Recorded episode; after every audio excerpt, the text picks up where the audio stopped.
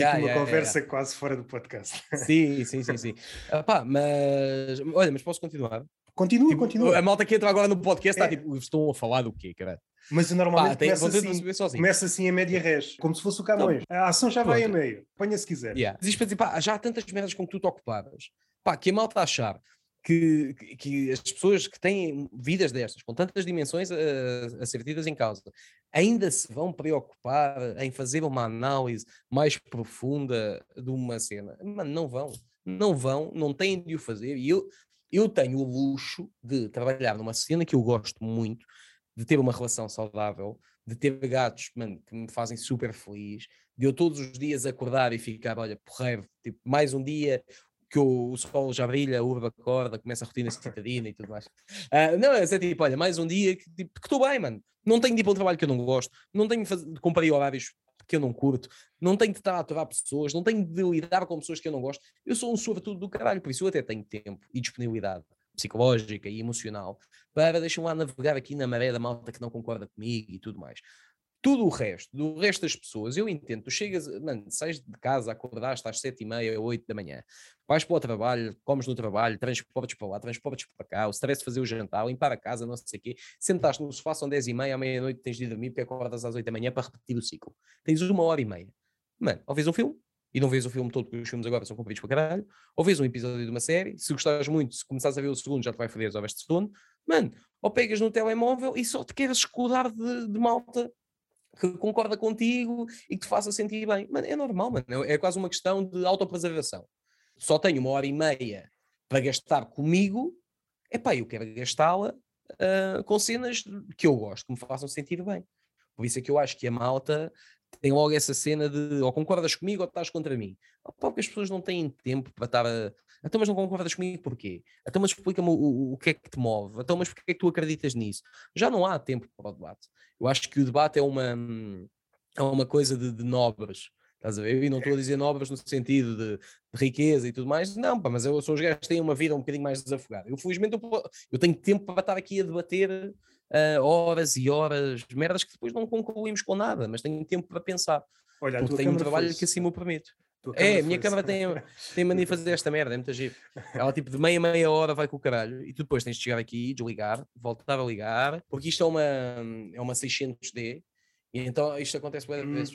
Eu acho que as mais novas já não têm esse problema. Não, não, não, não. Pá, mas, mas isto para dizer, eu acho que a, questão de, de haver uma certa bifurcação de pensamento constante hum, e haver um conflito constante eh, no que toca a debater ideias passa muito por aí. Passa pelo facto de nós não estamos a falar a mesma língua todos. Estás a ver, mano? Eu estou muito bem disposto, faço um tweet a cascar numa cena qualquer, porque até estou meio no gozo. Há um gajo que vai lá e que eh, responde meio torto. Faz uma pergunta, mas meio torto. Pá, só que eu tive agora uma reunião, foderam uma cabeça, pego no telemóvel e vejo um gajo que eu não conheço de lado nenhum a pôr em causa aquilo que para mim é certo, é tão certo eu até tuitei. Como eu vou dizer, pá, mas estás a falar para quem? E não sei. E é assim que. Mano, porque nós não estamos todos sentados à mesa do café a debater um assunto. Tu sabes lá como é que foi o dia do gajo que te está a mandar para o caralho, meu. Se calhar até um gajo muito porreiro e no dia a seguir o gajo até ler e disse, realmente aqui estiquei um bocado, não, não precisava ter dito isto ao gajo. Ah pá, mas pronto, também, olha, está dito, está dito, e o gajo também depois a seguir também me mandou para o caralho, por isso, olha, mano, às vezes a pessoa está só, está, tó- está só a ter um dia mau. O facto das redes sociais, o facto, eu até sinto que veio antes, tipo, quando começaste a ter os tabifários com as chamadas ilimitadas, mensagens ilimitadas, e passou a ser normal tu estares constantemente a falar com alguém, é tipo, mano, pode não me apetecer falar, pode não me estar jeito de falar, posso não estar na mood desta conversa, Mano, então é normal as pessoas não falarem. Só que hoje em dia parece que tu tens de estar sempre disponível, responder sempre bem, está sempre tudo fixe. É tipo, não, mano, não, posso simplesmente sim. não me interessar por esse assunto sequer. Tu tocaste aí em dois ou três assuntos, essa questão, ter uma vida de Os merda. tarifários. Ah, ok. Ter, ter uma vida Pensei que eram os Os tarifários que tinham chamado a atenção. Não, também, também. Também já pensei nisso, essa questão de ter uma vida de merda. E quer-me parecer que os escapes se vão reduzindo. Há cada vez menos sítios onde tu podes extravasar sem que ninguém te diga, calma lá com isso. Provavelmente os estádios são mais ou menos esses sítios, e se esquecermos isso, é as redes sociais. Tu não podes Yeah. extravasar no teu local de emprego, nas tuas relações também vai trazer problemas. Então o único sítio onde podes extravasar é na rede, nas redes sociais. E o escape normalmente são coisas. São coisas que estão mais ou menos. Não queria dizer recalcado, porque isso tem um simbolismo psicológico, Isso é um lado. Por outro, eu acho que tem que ver também com uma lógica quase mercenária. Nos últimos anos o pessoal percebeu que isso rende mais do que outra, do que outra abordagem. Rende yeah. mais dizer mal do que dizer bem. Qualquer coisa relacionada com a morte rende mais. Por exemplo, um escritor morre. É curioso Sim. que naquele dia toda a gente leu aquele escritor. Mas se recuares, yeah. basta uns dias, ninguém menciona em lugar algum aquele escritor. Aquele escritor parece que só existiu no dia da morte. Yeah. Isso aí não sei se vem tudo do mesmo saco que esta ânsia de querer agarrar o trend como se fosse uma vaca leiteira e tu tens de agarrar as tetas porque tens uma janela muito curta. Ou tu uh, ordenhas a vaca naquela janela que é cada vez mais curta, ou passou. E de alguma forma é também uma manifestação de que queres sempre parecer superior. E isso manifesta-se, quer aqueles quase anticomédia, a abordagem deles a qualquer piada, seja de quem for, começou muito pelo humor negro, mas agora é qualquer humorista, seja mais, mais limpo ou menos limpo, há sempre ali qualquer coisa negativo para uhum. apontar. Uhum. O Seinfeld já, eu já falou muitas vezes nisso, que já se recusa a ir a universidades por causa disso. É terrível. Há um documentário que fala. Hum, é um gajo, epá, é um comediante, não sei se amador, mas fazia hum, fazia comédia na, na universidade e ele fez lá uma piada qualquer sobre haver poucas mulheres nos cursos de matemática.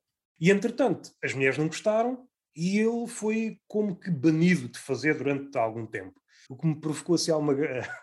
o riso foi. criou-se um grupo de. Eh, não sei, não sei, se vou citar corretamente, mas as traumatizadas da piada de autor X. Era um grupo. Isto noutros tempos era impossível. Isto era impossível. Hoje é mais um, mais um entre vários casos. Não sei se são os tempos que são diferentes. Esta coisa de tentar calar o outro sempre existiu mas yeah. parece-me que há aqui qualquer coisa diferente. Não sei se tem que ver com esta era, para a maioria de, dos seres humanos, nós estamos muito numa era do conforto. Basta recuar um pouco para os nossos pais ou para os nossos avós, a forma como estamos na vida é, diremos, mais confortável. E isso, de alguma forma, foi passando para todas as esferas, seja para a esfera dos relacionamentos, seja para a esfera da escola, seja para a esfera de tudo e mais alguma coisa. E hoje, qualquer yeah. coisa que apresente ali uma, uma aresta mais viva, qualquer coisa que não seja almofadada, faz-nos muita confusão. Eu já não sei qual foi o escritor que disse isto mas tem muito que ver com um sentimento uterino, de querer voltar para a barriga da mãe, onde estás hum. protegido contra tudo e contra todos. Yeah. Não há palavra que te afete, estás no meio, sim, estás no paraíso. Sim, sim, para ti, a barriga da mãe é o paraíso.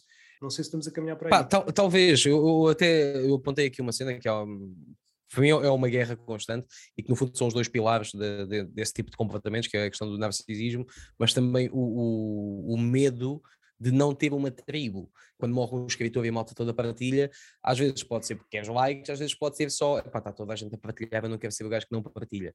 Só porque pode ficar mal, só porque então tu não disseste nada sobre isto, um bocado, há pouco como estávamos a falar do movimento Black Lives Matter, pá, como é que tu ainda não te sentaste aqui à mesa a falar connosco sobre este assunto?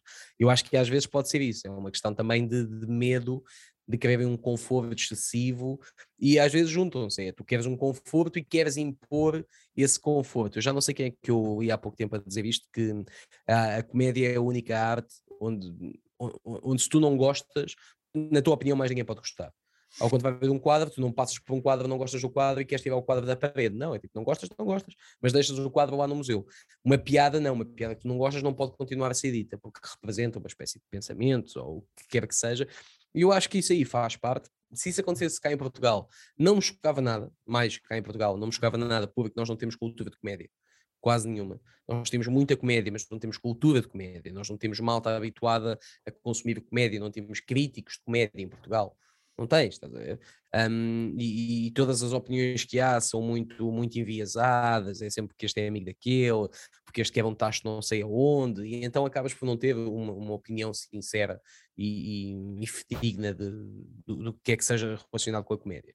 Mas há outros países onde eu efetivamente eu acho que é uma questão até muitas vezes cíclica. Basta nós pensarmos que no, nos anos 60 tu tiveste a questão do, dos hippies nos Estados Unidos e, e a cena parecia que estava a abrir, e depois nos anos 70 parece que houve ali um certo retrocesso social, depois nos anos 80 com o disco a cena voltou a abrir, no final dos anos 80 a cena parecia que ia começar a fechar, mas no, nos anos 90 com o, com o, início das MTVs e tudo mais a cena voltou a abrir, depois parecia que ia voltar a fechar, mas depois em 2000, nos anos 2000 começa a surgir já uma MTV diferente, já com muito mais mulheres presentes e tudo mais, e a cena parece que voltou a abrir, ou seja, é, é um pulsar constante.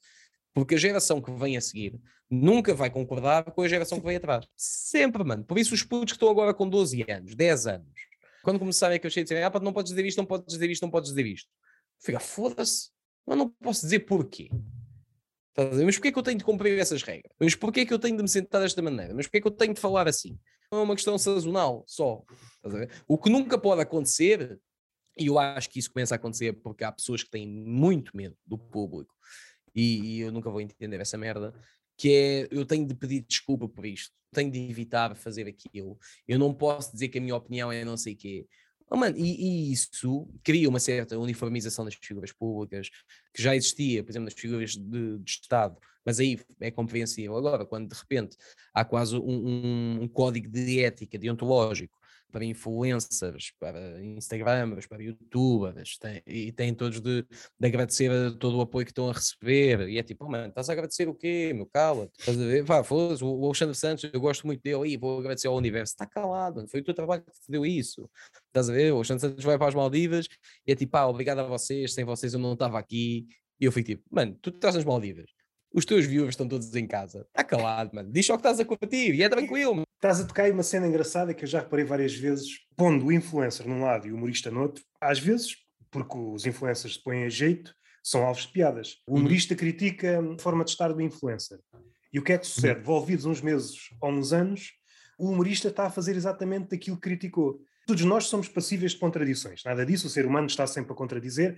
Não quer dizer que o humorista seja o guardião dos costumes, nada disso também. Não, de Mas todo. é muito curioso o nível de contradição a que chegamos hoje, porque é revelador, quer do compromisso que nós temos com as nossas ideias, não é bem isto o, o fraseado que eu quero dar, é mais a questão de, mesmo sendo uma postura ativista, o ativista não está uhum. a ser ativista, é mais uma questão de estar no sítio certo, à hora certa. Depois, yeah muda, muda a atmosfera e ele muda. Aqui normalmente costuma-se usar o argumento de aprendi mais, mudei de opinião. Nada ah. contra esse argumento. A questão é, quando tu mudas oh, mano, de opinião... Na pizza, mano. Eu não sou contra essa opinião. A questão é... Epa. É depois olhas os, os, exemplos. O que é que normalmente... Oh, vulgarizou-se. Pessoas... Essa merda é a resposta do gajo que não tem resposta, mano. Mas, é o gajo que hoje em dia podes dizem... fazer toda a merda e, e reconstróis com isso, meu. Sim, sim. Eu, eu sei, mano, é, é, um, é um shit fodido, mano. Estás a jogar GTA, de repente, pum, tens bué da vida, bué da armas, porque meteste a merda do código.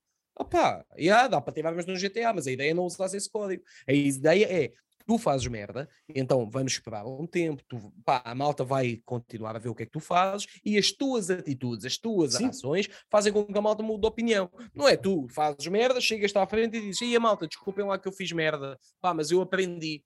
Mano, Fizeste merda ontem, a malta está-te a dar na cabeça hoje. Aprendeste como? Nem tiveste tempo para sim, processar a merda que fizeste. Yeah, yeah. Eu nem estava aí por aí, mas sim, sim, sim, é nesse lado. Irrita-me com essa merda. Eu estava a falar mais na questão de alguém que processou as coisas e poder mudar de opinião. Ia exatamente oh. para, esse, para esse caminho. É impossível alguém mudar de opinião a cada, a cada semana. Para ser realmente uma opinião, tens de pensar nas coisas. Estamos a pensar numa pessoa ou em várias. Acho que é um problema, mas esse o, o exemplo que nós estamos a pensar os dois é a distância máxima entre a palavra e a ação, que eu acho que é um yeah. problema do século XXI. Parece que as duas coisas fazem parte de universos diferentes. Aquilo que tu dizes uhum. não tem ligação com aquilo que tu fazes. Nós pomos, nós, ou pelo menos uma parte da, das pessoas, põe uma grande ênfase naquilo que diz que vai fazer, mas quando chega o uhum. momento de fazer realmente as coisas já não está interessada. Sim, Porque... mas, isso não é de agora, tanto tu já tens o ditado popular, faz o que eu digo, não faças o que eu faço. Não é de agora, mas eu, isso, acho, eu acho que agora tomou, se olharmos... Acho que agora para... estás mais exposto, a cena é essa, tu, já todos nós tivemos hipócritas no nosso grupo de amigos, só que agora os hipócritas vão para o Twitter e todos os dias tu vês o teu hipócrita do grupo de amigos, e vês o hipócrita do outro grupo, o do outro grupo, o do outro grupo, e tu ficas, ah pera, afinal há muita gente assim, yeah. acho que é mais por aí, tens é uma montra maior agora para essas hipocrisiazinhas começarem a vir ao de cima porque acho que sempre houve. Ou pelo menos eu quero acreditar que nós não estamos a piorar. Eu se calhar sou mais pessimista nesse, nesse particular. Eu acho que sempre houve, mas pensando nas pessoas que usam toda a energia para se elevarem em relação aos outros, yeah. eu acho que é um, um, fenómeno diferente. Eu acho que é um fenómeno pois, diferente. Antes, antes, não se podiam impulsionar. É. Antes eram só, eram só pessoas, eram só até, hipócritas até se da vida delas. impulsionar, mas acho que até o hipócrita antigo tinha um limite. Hoje Yeah. Estes hipócritas são uma espécie de hipócritas Leonardo da Vinci. Desdobram-se em sete ou oito coisas ao mesmo tempo. E aí é que está a diferença. Acho que a hipocrisia antes tinha uma espécie de travão, era um limite. E hoje yeah. não há travão para a hipocrisia. Até porque quem podia criticar está num regime também rápido. Tu só consegues criticar se estiveres num regime lento. Parares, deixa lá ver o que é que está aqui a acontecer. Tu também yeah. estás a ser levado pela corrente. E quando te apercebes, yeah. o tema já é outro. E então, como tu yeah. disseste, ninguém tem tempo para nada, parecemos peixes moribundos que estamos a ser arrastados yeah. pela corrente. E yeah, ninguém, está a perceber, ninguém está a perceber da cena, porque tu só te apercebes dos efeitos da ação se parares um bocado. As coisas que realmente importam, seja o pensamento, seja meditação, seja o que for, seja averiguar aquilo que realmente aconteceu, é só no regime lento, tens de parar. Eu já dei esta imagem, acho que foi com a Cátia Domingos. Aquela imagem, tu estás num, num comboio e começas a ver as coisas todas desfiguradas é uma velocidade cada vez maior e só vemos coisas borratadas. O que é que sucede diferentemente dos outros séculos? Que me parece, acho que não estou aqui a ser eh, cínico. Antes dizia-se, epá, não sei se tenho capacidade para dizer aquilo que está a acontecer à minha frente. Aquilo que eu estou yeah. a ver não é suficientemente claro. Vou dar aqui várias hipóteses. Hoje não, hoje uhum. dizes que tens dúvidas sobre aquilo que está à tua frente, que está desfigurado, já é um problema. A mim já, já me aconteceu muitas vezes eu ligar a malta conhecida, que estava mais relacionada com o assunto, ou que eu sabia que tinha mais informação do que eu, só numa de, pá, o que é que se está a passar? O que é que é isto? Que a malta está toda aqui a debater? Tipo, porquê é que isto começou? Porquê é que está a haver esta discussão? Agora, o que eu acho é que nem toda a gente é assim. Eu acho que todas as conversas sobre, sobre a sociedade contemporânea falham um bocado porque espalham a sociedade toda em pilares que eu acho que não representam tudo. Primeiro, não sei quantos utilizadores de, de, redes sociais é que há em Portugal, acredito que muitos, mas vamos olhar, por exemplo, só para os utilizadores do Twitter, que é uma rede um bocado mais uh, opinativa, são, são algumas centenas de milhares, certamente não chegam a um milhão. Ou seja, estamos a falar de, vamos arriscar 500 mil. Eu acho até que já estou a ser simpático. Sim, Só 500 mil pessoas a utilizar rotineiramente. Não é ter uma conta e ir lá uma vez a cada quatro meses. É usar rotineiramente. Já meio milhão acho que é muito. Ou seja, estamos a falar de pá, 5% da nossa população ou menos. Ou seja, é uma amostra muito pequena. As pessoas acima dos 45 anos, se calhar, já estão numa, num flow diferente do nosso. A malta até aos 15 está num flow diferente do nosso. Ou seja, estamos a falar do intervalo de, de uma geração, ou de duas ou de três, conforme a gente, a gente os conta, mas de três gerações partilhadas em 30 anos, uh, focadas na utilização delas de algumas redes sociais. Pá, eu felizmente eu tenho amigos meus, na casa dos 30, que estão bem a cagar para a maioria dos assuntos. É tipo, mano, é importante o suficiente para isso ser notícia num telejornal? Não. Então isso nem sequer é uma questão. Muitas vezes esse até é o barómetro, estás a ver? Um, o, o, que, por exemplo, talvez um bocado uma ideia que eu ainda tenho, uh, e acho que sou o único da minha geração que acha isso, que é a televisão, é uma cena incrível, eu adoro a televisão. Porque eu acho que ainda tem um, um, um portão, estás a ver? Tipo, se está no telejornal, das duas uma. Ou é porque eles estão a preencher slot e estão a preencher slot sempre com o gajo que cortou a cabeça ao sogro numa aldeia qualquer ao pé da boca, ou se eles te falam de uma cena, pá, isto está a acontecer na Turquia, tu ficas tipo, ok, isto é importante. No Twitter, não, no Twitter, qualquer merda, fora de tempo, fora de contexto, é uma rebelião do caralho. E eu acho que isso é só uma parte da nossa geração. E, por experiência, essa parte da geração não costuma ir ver espetáculos de comédia, não costuma um, estar participativa em cenas que não sejam muito sérias e muito dignas e, e para nós são, são pessoas chatas como o caralho que eu nos conheço na vida real chatas como o caralho, é tudo era sério para elas, mano. Estás a ver? E eu é, acho... há, há, um grupo de pessoas que eu vim a descobrir há pouco, pensava que era um mito, é aquelas pessoas que dizem que não gostam de comédia. Sempre pareceu uma coisa hum, quase do reino da fantasia, pois. como encontrares uma pessoa, ah, eu não gosto de música. Quem não gostas de yeah, música? Yeah, yeah, não há um género de música que te desperte interesse. Alguém diz Eu encontrei gosta... uma pessoa de cada dessas na minha vida. Até hoje, é, é, muito estranho, é muito estranho, mas são cada vez mais.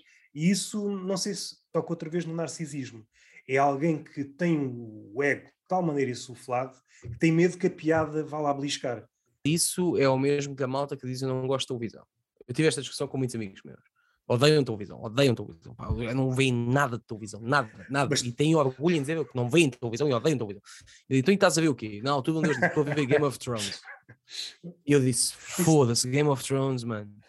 Tens noção que isso é uma série de televisão. Ah, mas eu vejo no PC. E eu, sim, mas o burro do caralho. Aquilo está a ser feito para televisão, não é a televisão de cá. Tu podes me dizer assim, yeah. eu não gosto da programação, cara. O Twitter também é um bom exemplo para isso, que é Twitter é, é malta toda, mano, é chateada com, com tudo e tudo que seja mais velho, é bué da cringe, é bué da não sei quê, é tudo uma merda, mas se está a dar o Harry Potter na SIC, vai lá ver o que é que está nas trends, caralho. Se está a dar o Fast and Furious, vai lá ver o que é que está nas trends. A malta toda consome televisão, desde que a televisão lhes dê algo para eles consumirem. Não sei se é associado é a palavra certa, mas tem que ver com aquele fenómeno do vejo o Big Brother, mas não posso dizer porque isso tem uma conotação Sim, pejorativa. Claro, mano, então eu que faço vídeos sobre Big Brother, não tens noção da quantidade de malta que já disse, foda-se, como é que tu metes publicamente, tu vês essa merda? E, e ah, mano, mas eu vejo, tu não vês. É pá, vejo de vez em quando, aí já começam a abrir o jogo.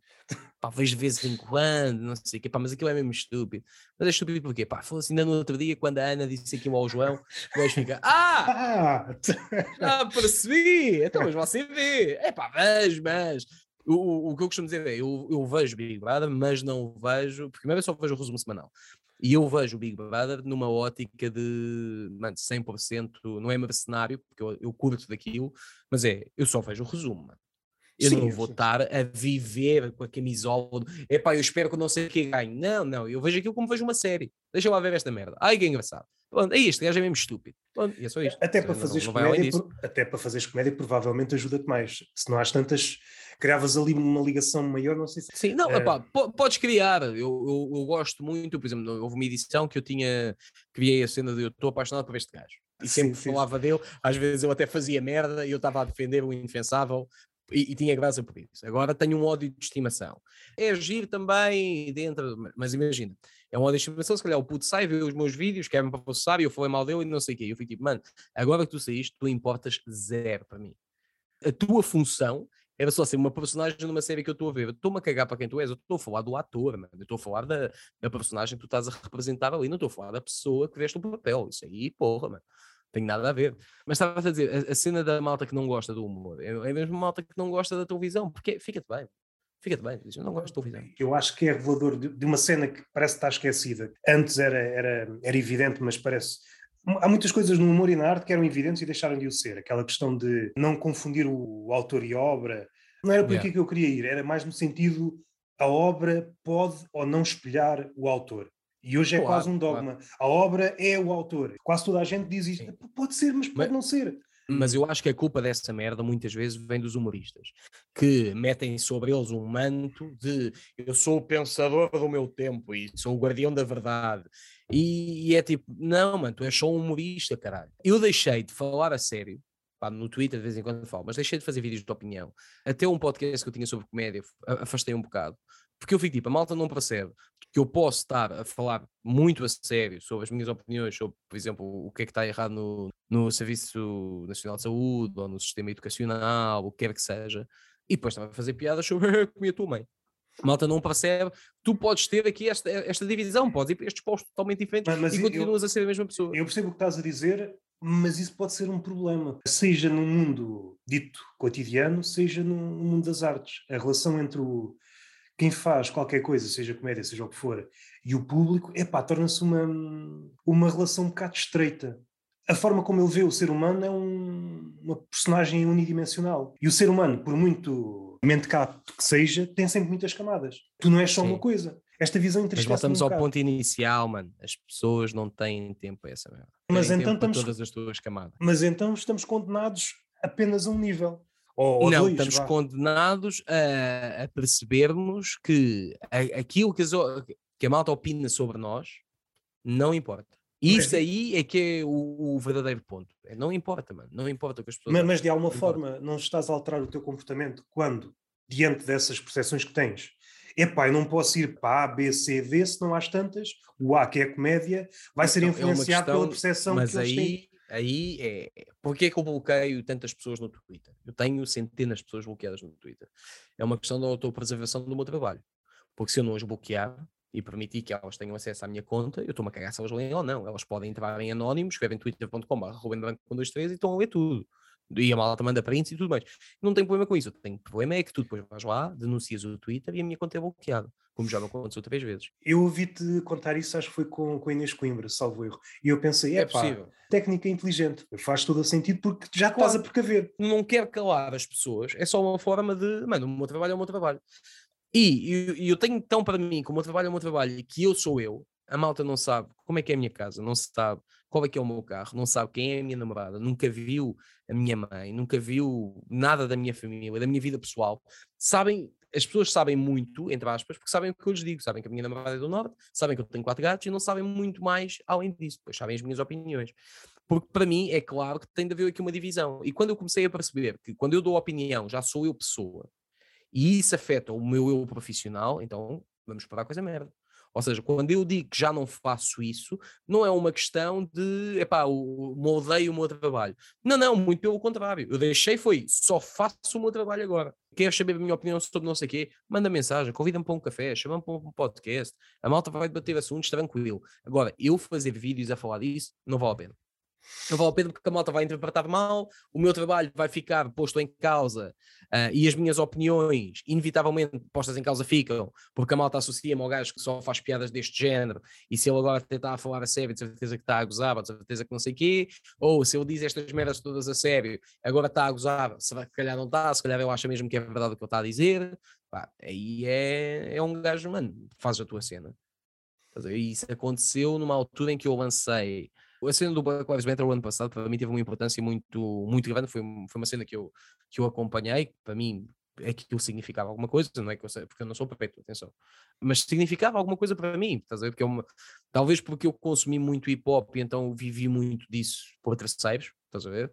Uma referência, seja por eu ter crescido num bairro social, um, nos Olivais, e antes disso ter crescido também num, num bairro em Chelas, ou seja, era uma realidade que eu conhecia de perto e do nada estava a ver que as cenas podiam estar a mudar, não mudavam nada, porra nenhuma, obviamente, uh, mas que havia ali o mundo inteiro durante uma pandemia está-se a unir para acabar com, com uma cena de discriminação. Isso é do caralho. E eu fiz uma série de piadas a cascar uh, mais à direita, a cascar em racistas, a cascar no, no, no, governo do Trump, a cascar numa série de merdas. Fiz uma piada a cascar à esquerda, a cascar na malta que estava, que estava, estava a ser defendida, entre aspas. Mano, foi uma enxurrada de tudo nas minhas inbox. Nunca me senti tão importante. Ameaças de morte, ameaças de porrada, malta a tentar fazer videochamadas pelo Instagram. Eu, houve um dia que eu estava a ocupar dois slots nas treinos do Twitter. Tipo, tinha, estava em sexto e em oitavo, por causa de uma piada, mano. E se tu entrasses no perfil, para tu chegar, se fizes scroll, tu para chegares àquela piada, tinhas de passar por seis piadas antes ou seja, que eu faço aquela, depois faço as outras todas. No dia não bato muito, no segundo dia também não, mas à noite aquela merda arrebenta. E é tipo, mano, mas tu entras no meu Twitter e começares a ler, tu vais perceber que eu não faço só aquilo, faço outras coisas. E foi aí que eu comecei a perceber: as pessoas não leem, mano, as pessoas não se importam, as pessoas estão-se a cagar. Era malta que partilhava o meu tweet, a minha piada, a dizer, pá, com uma cena tipo, pá, fico mesmo sentida quando vejo este tipo de coisas, mexe mesmo comigo, como é que alguém acredita no que está a dizer. Depois tu entras no perfil dessa pessoa e ela, passado um, um minuto, dois minutos, houve uma miúda que fez isso, passado dois minutos estava a fazer um, um tweet qualquer sobre, estava bué contente porque ia de viagem, com bué de emojis, com os olhinhos a brilhar. Ou tipo, seja, isso é outro exemplo daquilo que há pouco estávamos a falar da questão do, do influencer ou, ou, do humorista a criticar o influencer, de repente pode estar a falar de um, de um tema invadito quente, no story seguinte está a promover uma coisa. E nós achamos Exato. aquilo ridículo. As pessoas fazem todas o mesmo. Fazem, fazem todas o mesmo. A questão, eu acho que aqui prende-se muito com a inveja. Ou melhor, inveja sim, mas a oportunidade. É como se o tempo tivesse hum, criado uma oportunidade para apedrejarmos aquela pessoa. Estava cá dentro. Finalmente temos uma oportunidade para bater naquela pessoa. Eu aqui não quero recuar muito. Também não quero ser muito pessimista, apesar de o ser bastas vezes, mas eu acho que a natureza humana não mudou muito. O que mudou é a sofisticação. Estamos mais sofisticados, mas na essência estamos mais ou menos iguais. E eu recordo yeah. de um episódio, não sei se sabes, mas os franceses foram os inventores da guilhotina. E há um episódio, vários, mas este ficou-me na, na memória. Há uma série na Amazon que conta estas coisas, e eu agora não recordo o nome. Aquele espetáculo era um espetáculo, como é um espetáculo de rua, era um, era um acontecimento em que as pessoas reuniam para ver o futuro, yeah. o, o futuro morto. Caía a guilhotina, depois as, as senhoras iam com os seus lencinhos ensopá-los no sangue do defunto. Ou seja, Yeah. este sentimento existe hoje. Sofreu muitas mutações, mas há um gosto particular em ensopar o lencinho no sangue do gajo que acabou de morrer. É claro que a morte não é uma morte literal, é uma morte figurada. Que também é um problema de hoje que nós não entendemos as coisas para lá do literal. Estamos sempre Sim, a sim. encalhar, a encalhar neste problema. Yeah. Estes episódios de, da espetacularidade à volta da morte do condenado chegaram aos outros países da Europa foram alvos de chacota. Os franceses ficaram com vergonha e a partir daí essas mortes foram feitas à porta fechada. Podemos transplantar este acontecimento para os dias de hoje. O acontecimento em si, nós damos muita importância ao que o outro diz Demasiada, meu, demasiada. Demasiada, demasiada. Não, não quer dizer que devam fazer, mandar guilhotinas ao ar livre. Sim, sim. É, pá, mas, Mas, mas o que eu queria frisar, dia- eu queria frisar é, é este sentimento. Ver sangue está desde o início das Yeah. culturas mais antigas até hoje. O que sofreu foi mutações. Há um gosto, e no Twitter então é visível. Este gosto de sangue, de ver alguém que está na merda, é uma coisa que não é, não é subtil, é manifesto. Há ali um gosto. O gajo está a cair e nós Yeah. vamos bater-lhe, bater-lhe, bater-lhe. Por exemplo, o Diogo Faro, que muitas vezes se mete a jeito, mas há um ponto a partir do qual, epá, já nem dá graça. Há um ponto a partir do qual, e o mesmo podia acontecer contigo. Se eu não gostasse de ti e, por exemplo, criticasse, Uhum. Há um ponto a partir do qual, epá, já não vale a pena. Há muita gente a bater. É uma espécie de, de concerto de abutres. Há várias coisas a acontecer. Muitas dessas piadas, sejam tuas ou de outros, ou às vezes até de mim, que já me tem acontecido, ah, por vezes essas Uhum. pessoas põem like, não sei se já aconteceu ou se já tiveste a oportunidade para ver isso, põem like a princípio, antes daquilo explodir. Mas assim que explode, oi, deixa-me mudar para outra facção, que isto aqui. ah, Ah, nunca me apercebi. mas eu já, já me apercebi disso, eu já me apercebi disso. É. Eu já me apercebi de várias coisas, já me apercebi, por exemplo, isso é outro, volta a tocar naquele tema do que é fixe e do que não é fixe. Não vou dizer nomes, mas Acho mal, acho mal. Eu sou apologista de nomes e nipos em cima da mesa. Estamos a falar, alguém fez merda. Eu digo os nomes. mas, mas eh, eu não digo nomes porque estas coisas que eu estou a falar não, não vêm de uma pessoa. A mim só me faz confusão quando eu começo a ver um padrão. Quando eu Então começo a diz ver os nomes todos, caralho. ali uma falange no Twitter que é como se fossem autómatos. Diz um, repetem todos. É como se houvesse um guião. Entre a malta que eu tenho bloqueada e que eu tenho silenciada, isso pode já não chegar a mim. Há malta que eu sigo e que está silenciada, mano. Simpatia, eu sigo, tu segues, tudo bem, está silenciada. Estou-me a cagar pouco tu dizes. Tu sabes prever o comportamento dessa pessoa diante de um acontecimento. A traços gerais. A mulher tem sempre razão. Sempre, sempre, sempre razão. Sempre razão. Sempre a mulher é, razão. que é portadora da verdade, independentemente. Claro, Ahm, E, tu é que és, e tu é que és estúpido se achas que não. Lá, acontece ah, uma situação em que tu estás mal na fotografia, fizeste alguma coisa mal ou alegadamente fizeste. Então, é pá, deixa lá ver que a mulher há certas situações que pode não ter razão, porque o meu parecer também importa. E de Uhum. repente, essas pessoas que apoiavam essa figura, que é o paladino da, da cona indefesa, Yeah. como eu gosto de chamar, as conas não sabem falar, então eu vou lá, mudam. Ah, afinal a mulher não tem sempre razão, olhem aqui, eu fui vítima. Este lado também é engraçado como o guião se muda, mas só muda para este tipo de, de pessoas, para os outros não. Mas o que eu ia dizer é hum, tem muito que ver com o que é fixe e o que deixa de ser fixe. Que eu já vi Sim. pessoas que criticam os humoristas portugueses e outros, que eu acho que é um fenómeno que tem vindo a alargar. Antes o bode expiatório era o Nilton, A malta foi critica alargando, foi porque foi alargando. sim. E hoje já não há humoristas. Olha, eu defendo imenso o Nilton. Um gajo que já fez rádio, televisão, escreveu livros, lançou CDs. O gajo conseguia estar a fazer rádio, a fazer televisão e a ter espetáculos ao vivo ao mesmo tempo. Oh, mano, estejam calados, caralho. Um gajo que tem um público massivo para fazer isso é tipo, mano, no mínimo dos mínimos é, olha, não quero saber do gajo, eu que faça lá as merdas dele, eu não gosto, veja quem quer. Mano, aliás, não é no mínimo, é isto é o máximo onde tu podes ir. Pá, daí para a frente, estás só a ser idiota. Estás a dizer que tu és o iluminado contra um mercado gigante que o consome. Oh, mano, diz que não gostas, não digas que ele é mau. É o mesmo que o, o- a quantidade de atrasados mentais, mano, comediantes de merda, que vão para o Twitter, aí os mocos do riso é grande merda, aí Batanetes é uma grande merda. E eu fico tipo, yeah, mano, foda-se, grande punheta que tu estás a ver, é um gênero da comédia. Guess what? Tu não és o público daquilo. E o público daquela merda curtia bué daquilo, meu. Então foda-se, meu. Ou a comédia é igual para todos. Vai pegar no público que riu daquilo, que, que em Portugal muita gente ri de Mocos do Riso, mano, e mete lá o sol do Bob Burnham que tu adoraste, mano.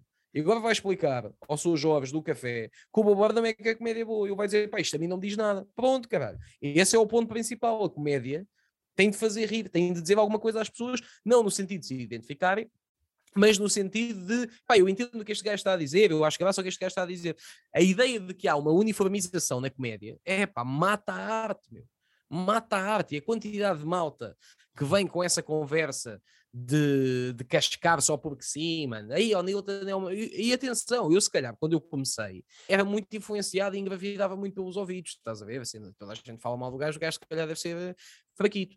Mano, primeiro, quando eu conheci como pessoa, 5 estrelas.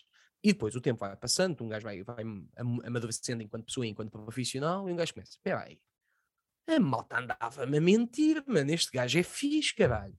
Ganda cena, perguntas-me assim, mas queres ir ver um espetáculo do Newton? Achas graça à cena do gajo? Oh, mano, não é o meu comediante favorito, mas é um gajo que eu gosto de ver. Tem um act muito, muito bacana, tem uma boa voz, tem uma boa postura. É um gajo que tu notas que é um profissional do caralho. Podes dizer assim, pá, os assuntos que ele fala a mim não me diz muita coisa. Pronto, eu se calhar gosto de uma cena mais, mais suja, estás a ver? Que ele não te dá, eu dá-te uma cena muito, muito limpa. Então, se calhar por aí eu posso dizer assim, mano, não vai ser o meu espetáculo favorito, mas vejo na boa, mano e vejo além até dos assuntos que ele está a tocar que a mim se calhar não dizem nada. Vejo o gajo que está a fazer, vejo o act, vejo a linha de pensamento, vejo porque é que ele montou o espetáculo desta forma. Mano, há uma série de coisas que dá para gostar que vão muito além do ah, ele é uma merda. Epá, pronto. Bateste na primeira paragem e o teu comboio parou aí. Tu não vais continuar na linha da comédia, não continuas. Porque tu és burro. Eu ia dizer ainda é mais, é mais engraçado. São pessoas que dizem o Newton é um mau comediante. E o que é que acontece? Envolvidos dias, meses, semanas. Essa pessoa publica uma piada do Newton. Das duas uma. Aí, eu isso nunca vi. Eu já vi, e se depois quiseres, até te posso dar nomes depois disto acabar. Claro, são, são claro pessoas que, sim, claro que, que dizem que o humor português é pá. E isto aqui das duas, uma, ou fazem-no intencionalmente, ou surge inconscientemente. Ouviram uhum. aquilo do ar, é um padrão que eu já comentei com vários amigos é uma coisa que eu vejo muito acontecer no Twitter. Agora, se é intencional, se não é intencional, isso aí já levanta problemas. Pessoas que se insurgem contra a comédia portuguesa ou contra comediantes em específico, envolvidos umas semanas, envolvidos uns meses, estão a publicar exatamente a piada do comediante. Eu acho que o motivo uhum. prende-se com esta questão de ser cool ou não ser cool. Eu não quero estar associado, por exemplo, a um Paulo Almeida, a um Rui Sinel, porque eu defendo outras coisas. Eu, eu, eu, eu queria só acrescentar que já me foi dito na cara por comediantes portugueses, não quero estar associado a ti. Eu trabalho, repara, mano, repara quão podre isto está quando tu tens comediantes que dizem assim: Eu não quero aparecer num cartaz contigo, vou ficar associado a ti. Então, das duas, uma. Ou tu, é, tu és, és um fã de comédia, és um groupie, és uma groupie, pronto, e então comportas-te como tal. Ou então tu representas tão pouco como comediante representas tão pouco que a tua imagem pode ser atacada por tu estares num cartaz ao lado de um gajo que tu achas que é mal afamado. Opá, pronto, mano, faz a tua cena. É por isso que tu me vês a ir sozinho, faço uma sala aqui, uma sala aqui, uma sala aqui, uma sala aqui. Mano, porque isso já nem é do público, mano. Há comediantes podres no meio que dizem. Sim, isso, isso não é. Eu tenho medo de ficar associado. Cagão. Eu não sei se tem que ver, mas há aqui um fenómeno que me parece também mais ou menos novo. Se olhar para os comediantes de outras décadas, há uma relação quase doentia com a imagem pelo menos não era tão manifesta no, nas outras décadas. Yeah, e, yeah, e, é quase yeah. um contrassenso, porque a ideia do comediante era um gajo que estava a borrifar para as convenções, sobretudo as estéticas, claro. no sentido de se apresentar. O que interessava, sobretudo o comediante de palco, era aquilo que vai dizer e a forma como o diz, não aquilo que está atrás vestido. E houve aqui uma. Aqui não, podes te preocupar com a tua apresentação na cena de imagina, tinhas o caso do, do Rodney Dangerfield, que ia de fato, e o cara achei que ele ficava-lhe bem, estás a ver? Porquê? Porque é o meu trabalho, vou de fato porque é o meu trabalho. Pá, eu posso ir, se calhar, com uma t-shirt preta, com uma camisa aberta, não sei o quê, porque aí casa com o que eu estou a falar, mas isso aí já é uma noção de espetáculo. Eu, eu, eu estava a falar de uma questão mais, mais, mais ampla, no sentido de. Pois, a cena é, é que é cá fora já. É, cá fora. é esta é questão de ter sempre em mente. Os meus ténis, é os meus não sei quê, é os não sei que mais, é tipo, oh mano, eu já não tenho idade convives ou conviveste perto com alguma influencer ou com alguém, um aspirante a tal, mas há ali um comportamento Sim. muito próximo aos humoristas não sei se já te deste conta, é que estão sempre em pose. É como se estivessem sempre à espera de serem fotografadas. Então há ali qualquer coisa de, de postiço, até na postura. Só mudou com uma, com uma influência, infelizmente ela não tem nada a ver com isso, é precisamente o oposto. É, é, aliás, eu acho que muito do, do, do, retorno que ela obtém do trabalho dela é mesmo para ela não ser a convenção da, da gaja que está sempre com aquelas pozinhas da pizza e a falar dos assuntos da pizza e a falar das maquilhagens. Nada contra quem o faz, só que é tipo, oh mano, é isso só, ponto. É, é, é, és um, um caralho de um outdoor da Avon. Ah, ponto assente. E ela não, ela, a miúda chama-se Rita Garcês, para quem quiser pesquisar no Instagram, fez vídeos de opinião muitas vezes, ela tinha um conteúdo que eu, que eu, que eu gostava muito, ela agora não tem feito nos últimos tempos, que era as notícias da semana, ela pegava em notícias semanais, Mano, e, e, muitas vezes lá está, não era a notícia do telejornal, mas também não era uma, uma palhaçada qualquer. Aconteceu esta situação na Turquia com uma bacana que foi abordada desta forma na rua e aquilo até foi noticiado. E ela falava disso, explicava quem era a bacana, o que é que aconteceu. Ou seja, era um conteúdo fixe, ela acrescentava alguma coisa. Eu acho que essa, para mim, devia ser a, a, a barreira primária que tu tinhas de ultrapassar para te poderes considerar influencer, porque no fundo eu acho que o influencer é só a versão de marca branca de um opinion maker, porque hoje em dia, como a malta já não consegue ter sequer uma opinião, tu já não opinas, no máximo tu influencias um bocadinho para o lado. E então eu acho que a primeira barreira devia ser, mas o, senhor está a fazer alguma coisa, está a produzir alguma coisa? Ah, sim, é pá, tipo, no outro dia, sabes quem é o excêntrico? Sei, sei, sei. Bom, o Centric fez uma merda, pediu uma PS5 e a malta ficou toda. Sim, ah, ele está a pedir uma PS5. Mano, a mim o que me choca não é eu pedir uma PS5, é eu pedir uma PS5 para fazer conteúdo de FIFA 22. Mano, tu não estás a fazer conteúdo, estás a jogar. Tu não estás a fazer conteúdo, mano. Tu estás a mostrar uma merda. Ponto. É, é, é, como dizer, pá, os gajos do Big Brother estão a fazer conteúdo, é que eles estão 24 horas dentro de uma casa a ser filmados, então eles estão sempre a fazer conteúdo. Se estão os criadores de conteúdo do caralho, não, mano, estão só a mostrar a vida deles. No máximo é uma exposição.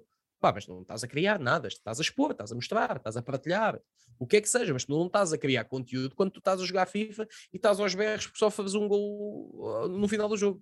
Isso é só parvo.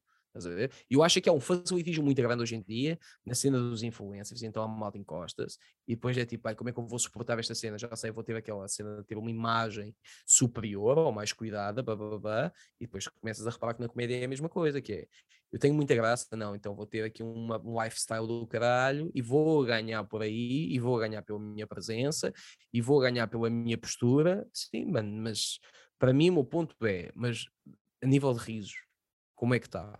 Há quantos anos é que tu fazes esta merda? Quantas vezes é que já subiste sozinho a um palco para fazer uma hora? Quanto material é que tu já fizeste cá fora? Quantas horas de conteúdo é que tu já tens cá? Quanto mais material é que tu tens preparado? Quando tu me começas a responder a essas perguntas, aí eu posso te levar a sério ou não. Ah, faço esta merda há 10 anos. Quanto material é que tu tens na net? Porque a net já não é uma cena de agora. Nós não estamos em 2012 a dizer que há malta que já faz cenas no YouTube. Não, cara, estamos em 2021. Quanto material de stand-up teu, quantos espetáculos é que tu meteste cá fora? Quantas vezes é que tu gravaste e meteste cá fora? Ah, nunca. Boa puto. Então, mano, fixe. Escreves uma hora de material, rodas ali umas quantas vezes, escreves umas merdices novas, sempre que sais da tua cidade e vais atuar a outra, usas aquele texto já tens há oito anos, está batido, papapá, e está feito. Atenção, nada contra. Eu também uso textos que eu tenho há cinco anos atrás. Só que depois vou-te metendo merdas cá fora. Em 2020 meti-te o meu sol cortado em partes. Em 2021 lancei-te um meio especial do humor negro e lancei-te meio especial de regresso às aulas. Para o mês que vem vou gravar outro meio especial. O meio especial é tipo um especial de meia hora. Em dezembro vou-te fazer outra. Em fevereiro vou-te fazer outra. À partida, uh, daqui a seis meses já tenho um mais ou menos montado que até vai ter mais do que stand-up envolvido. Mano, eu estou a fazer isso. O resto da malta, pá, como vou umas camisas porreiras e meto umas fotos a dizer que está com bom aspecto. É Sinto que eu entrei lado. agora aqui numa parte de dar socos, mano, de mão fechada. Achas que hum, o comediante típico português, comparativamente com o comediante brasileiro, é assim um bocadinho preguiçoso? Muito! Ui, para caralho! Para caralho, mano! Todos, eu, todos! Dando só um exemplo, tu pegares no stand-up, mas eu posso pegar, por exemplo, de uma coisa que está, sobretudo no Brasil, em, em ascensão, que é o podcast. E eu reparo, o podcaster, vá, o humorista cá que tem um podcast está sempre hum, a dar desculpas, porque seja a periodicidade que for, 15 em 15 dias, de semana a semana, todos os dias, mas está sempre com desculpas yeah. porque começa com muita força e depois desaparece e depois volta. Yeah. Está sempre com desculpas, está sempre com desculpas e depois torna-se até quase ridículo porque há um número a partir do qual em que o episódio, metade dele é desculpas. Passa metade do episódio a pedir desculpas, torna-se um padrão. Enquanto os brasileiros, isso nem sequer está equacionado. É fazer, fazer, fazer, fazer, fazer, fazer, fazer, fazer. Podes dizer, ah, alguns vão ser uma merda, certamente. Mas há aqui uma coisa Sim. que eu acho que, seja o comediante português, seja o português em geral, que está ligado uh, às artes, às vezes procura muita perfeição de imediato, mas há aqui um, um, uma coisa que normalmente é descurada. Tu só atinges um grau de mestria se praticares muito tanto é válido na comédia como a fazer um podcast. Tu só te sentes realmente capaz a fazer o podcast se fizeres muitas vezes, quando já nem Mas, pensas nisso. Eu, uh... eu parei o meu podcast pelo simples facto de eu acho que as pessoas não têm. Olha, isto, isto foi uma cena já agora, contei aqui esta história, não tem nada a ver, mas eu, o meu texto do Levanta-te e Ri foi chumbado cinco vezes quando eu lá fui. Cinco vezes. Só, só a sexta é que foi aceito. Uma das vezes, há uma piada que foi chumbada eu perguntei porquê é que esta piada foi chumbada. E o motivo que me deram foi: Ruben, as pessoas em casa não têm de estar a levar com as tuas merdas. Pá, e eu, pronto, ouves esta merda. E eu parei de fazer podcast por esse mesmo motivo que eu fico, mano, foda-se, o que é que interessa às pessoas? Primeiro eu tinha um meio meio roda solta, um era sozinho, outro era acompanhado. Pá, eu lembro-me de ver um, episódio... uh, não sei dizer o, o título, mas lembro-me de eras tu e o Joel e houve uns episódios com contigo e o João yeah, Neves, se a memória yeah, não falha. Se a memória yeah, não falha. Eu, eu, eu, fiz, eu tinha um sobre a alçada de Rubén Branco com 2, 3, pá, fiz um que se chamava Novos Amores, que era merdas que tu tinhas aprendido, ou gostos que tinhas ganho com ex-namoradas ou ex-namorados. Tinha os pós-show, que é, imagina, tenho agora uma atuação vou para o carro, estou a ir para casa, meto o telemóvel a gravar no peito e estou a dizer o que, é que achei da noite. Tinha só podcast normais, há um episódio incrível com o João Neves sobre o gajo a dar croquetes e achar que croquetes é um prato principal. Foi assim, eu vou chorar a rir e o gajo a explicar, mas o gajo sério a explicar aquela merda. Uh, há muitos com o Joel de conversa, mas era uma cena meio solta, meio, meio pessoal, meio profissional, então parei e disse, não, agora é só profissional. E criei um podcast chamado Piadas, com barra 100, barra sobre piadas, que a ideia daquilo é falar do humor, falar de liberdade de expressão, falar de redes sociais, tudo o que esteja mais ou menos próximo à minha área. E a dada altura eu parei de o fazer, um bocado quando comecei a fazer as lives, porque já estava tipo, foda já estou a falar três horas por dia com o público, se eu ainda vou gravar um podcast, eu já não tenho mais nada para dizer. Um, e depois, quando parei de fazer as lives, foi mesmo, eu, acho que as pessoas não me querem ouvir. Quando eu me comecei, porque isso coincide com a mudança de vou deixar de fazer vídeos de opinião, do nada. Deixou de fazer yeah, sentido. Eu fico tipo, vale a pena. E eu ainda ontem, e é curioso, eu ainda ontem tive esta conversa com um colega meu, João Pedro Pereira, que é um, um comediante da nova geração, um gajo de Gaia, muito talentoso o gajo. Uh, e eu estava-lhe a dizer, mano, achas que vale a pena voltar com um podcast? Porque eu posso voltar num formato só de comédia, etc., no piadas ou uma cena mais pessoal. Porque eu, às vezes eu digo, é pá, eu tenho que ter falado isto num podcast, mas depois eu fico, mas as pessoas querem ouvir. E tu que tens um podcast, não sentes que é bué, e não leves a mal a pergunta, mas que é muito. Epá, não sei, mano. Achas-te demasiado, estás a ver? Tipo, porque caralho é que tu tens, à, à, falta de melhor expressão, o direito, né, toda a gente tem, mas pronto, mas, mas percebendo uh, o, o, que eu quero dizer, tens o direito de vir aqui e dizer assim: olha, minha opinião sobre isto é esta. E se eu critico o efeito das redes sociais terem criado na cabeça das pessoas a falsa ideia de que todas importam, eu criar um podcast, até que ponto é que eu não estou a ser esse gajo também? Pá, para alguém. Alguém vai dizer assim, mas porquê é que este gajo tem um podcast? O que é que me interessa a dificuldade que ele teve esta semana em encontrar um saco de 4,5 kg de ir para o Evangélico para gato na Rocana? Pá, se calhar até vai ter graça, ou se calhar vai ser só um desabafo. E se calhar há, há, há merdas muito pessoais que a malta vai adorar. Estás a ver e foda-se, ainda bem que falaste disso, é muito giro, nunca ninguém tinha falado disso, ou é fixe poder ver que há mais alguém a passar os mesmos problemas que eu, blá, blá, blá. mas eu fico sempre tipo, mano, como é que eu vou aguentar a coragem de dizer assim, malta, esta é a minha proposta, ouçam-me lá a falar da minha semana que isto é do caralho. Se realmente pegares nisso como verdade, então também é válido para quase tudo o que se faz na internet. Exatamente. Se, partires daí, seja um vídeo. Eu só faço coisas seja, na internet que é para vender bilhetes. Eu não estou a pensar no outro. Queria citar o autor, mas não vou conseguir citar. Há uma imagem de um poeta quando lhe perguntaram sobre isso, ele disse: Nessas alturas, quando estou a criar, sou um, um animal rodeado por uma alcateia. Eu estou preocupado com a minha própria vida. E quando estou preocupado com a minha própria vida, não, esses pensamentos são secundários. Para ele, escrever é um modo de sobrevivência. Na verdadeira acessão uhum. da palavra. Eu só vivo, ou continuo vivo, se continuar a escrever. Tudo o resto okay. são coisas que não domino. Porque essas preocupações parece-me que hum, ou vem também Sim, do narcisismo mas... encapotado de não sou suficientemente bom ou não vou ouvir aquilo que espero ouvir. Nestas coisas gosto muito de uma postura do, do Woody Allen. Não é aquela postura que. Hum. Mas a, a, postura de ser imune, quer aos aplausos, quer aos apupos. O que me interessa yeah. é o processo, o resto não me interessa. Porque quando as pessoas chegam àquilo que eu fiz, eu já estou noutra eu sei melhor que ninguém aquilo onde falhei. E ele debate-se muito com esta ideia de, sobretudo nos filmes, uh, projetas uma coisa, mas o abismo entre aquilo que tu pensas e aquilo que fica concretizado é muito grande. Muito bom quando não há abismo Sim, nenhum. Mas, uh, mas eu, eu, aí eu, eu, respondo com, com outro autor, com o português, com o Saramago, quando ele disse a cena do não tens o direito de continuar sim, a escrever sim, se não tens nada para dizer. Uh, e, e, e eu agarro muito a isso quase como um dogma que é é pertinente esta merda Tipo, isto interessa a alguém. Eu faço vídeos Big Brother, há muita gente que vê Big Brother, eu gosto de ver Big Brother, temos cenas em comum, toma. Agora, quando já entras numa cena pessoal, e aí já é tipo, a resposta do João a isto, e eu já debati muitas vezes isto com, com o tal João Pedro Pereira, ele disse, mano, isso é o mesmo que fazer stand-up. Tu ires falar da tua vida à palco é o mesmo que faz da tua vida num podcast. Ritmos diferentes, caminhos diferentes, tempos diferentes, tudo mais. Mas é a mesma cena, só que eu disse-lhe, ah, mas o palco é o meu trabalho isto aqui não é. E o gajo desmonta-me com a cena do não é porque tu não queres. Sim, pode sim. passar a ser. Pá, mas eu fico naquela de foda-se, não sei, meu. Eu estava a dizer que malta, vamos ter todo o, o Monstro Tuga é dessa opinião. Todos devíamos ter um podcast de 15 minutos por semana, cada um brilhava um bocadinho e não sei o quê. Pá, mas não sei, meu.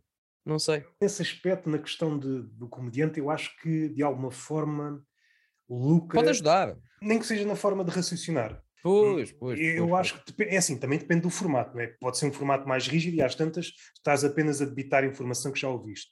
Agora, se vais um yeah. podcast, deixa-me lá experimentar aqui pensar sobre uma coisa. Como se estivesses no palco a pensar sobre um tema. Aí é outra coisa. Aí é outra coisa, porque não sendo coisas semelhantes, uh, porque o palco é uma coisa e o podcast é outra, mas há qualquer coisa que, que une. Aquilo que os escritores dizem de eu estou a escrever, mas não sei para onde é que isto vai. É este sentimento. Yeah. Quando consegues agarrar esse sentimento, depois o resto, o que é que as pessoas pensam, o que é que não pensam, o que está visível mas, no Twitter e no é, resto é, é que, ninguém mim, sabe muito bem sobre nada. As opiniões são voláteis.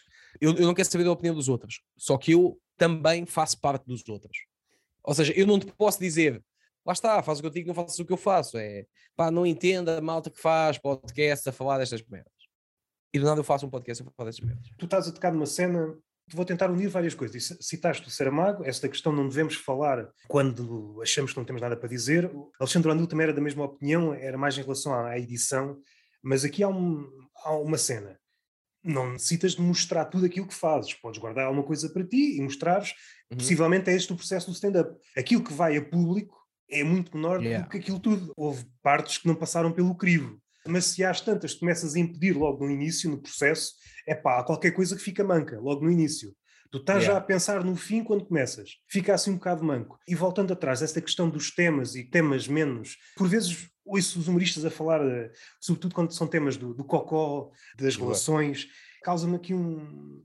Causa-me aqui uma certa comichão, que é mais uma vez é esquecer o que é que é realmente a arte e o que é que importa. O que interessa não é o tema em si. O tema pode estar mais ou menos batido. É a forma yeah. como abordas o tema. Eu posso estar a falar de relações, mas ter um, até outra. Eu posso estar a falar de relações, ter o mesmo ponto de vista, mas a forma como eu falo é a melhor forma que foi falada. Dizendo poeticamente, encontrei a forma mais compacta de dizer uma coisa que nunca foi plasmada daquela forma. Muita yeah. da poesia é essa, encontrar a melhor forma de dizer algo que já foi dito.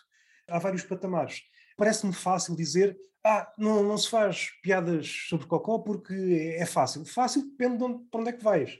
O contrário também é, pode acontecer. Temas à partida mais profundos, mas podes ter um ponto de vista um bocado tacanho. Dá um exemplo de um tema mais profundo. Por exemplo, morte. É um tema. Hum, quando tu falas de morte, normalmente nunca falas de morte. Falas sempre do, do que está à volta. Para já não sabes o que é. Para já tocas em duas coisas que são muito. repugnam o público. Primeiro falas de uma coisa com a qual, embora toda a gente tenha alguma ligação com a morte, não se consegue identificar.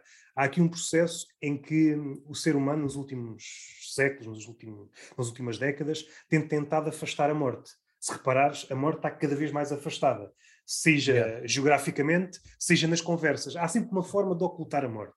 Nossos vocábulos é muito. é manifesto. Se reparares, a quantidade de sinónimos que temos para morte provavelmente não existe em mais nenhuma língua.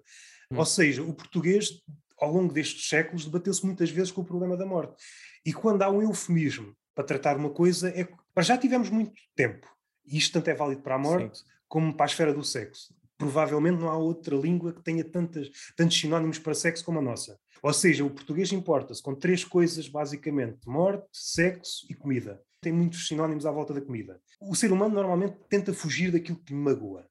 E como está cada vez mais, não queria chamar vulnerável, a morte é um tema que hum, cria tensão. E não sei se já tens percebido, nos livros também acontece, mas no cinema acho que é ainda mais manifesto. Mesmo quando é um filme mais carregado, mais trágico, há ali um twist final uma espécie de redenção. Hoje em dia é muito raro um filme ser uma redenção no fim, em que acabe mesmo mal. O leitor ou alguém que está a ver cinema não consegue aguentar isso. É uma imagem dos tempos. Nós não conseguimos uh, lidar. Já não sei quem é que disse isto, mas a arte pode ser dividida em, em duas esferas. É aquela arte que nós chamamos hoje de identificação e depois há a arte que nos dá um murro no estômago. Aquela que ficamos desarmados. E esse tipo de arte, seja comédia, seja do que for, que está a desaparecer. Uhum. Contradiz e de alguma forma nos esmaga uh, em última instância, é tão grande, é, é, tão desarmante, com as tuas ferramentas não chegas lá. E não, não é uma questão de superioridade, é mais uma questão de. já não tem grande peso nos nossos dias, mas é, é aquele sentimento que era muito escrito há, um, há uns séculos, quando víamos um quadro, sei lá, do Renascimento, aquele sentimento que estás diante de uma coisa que parece que foi feita por um Deus.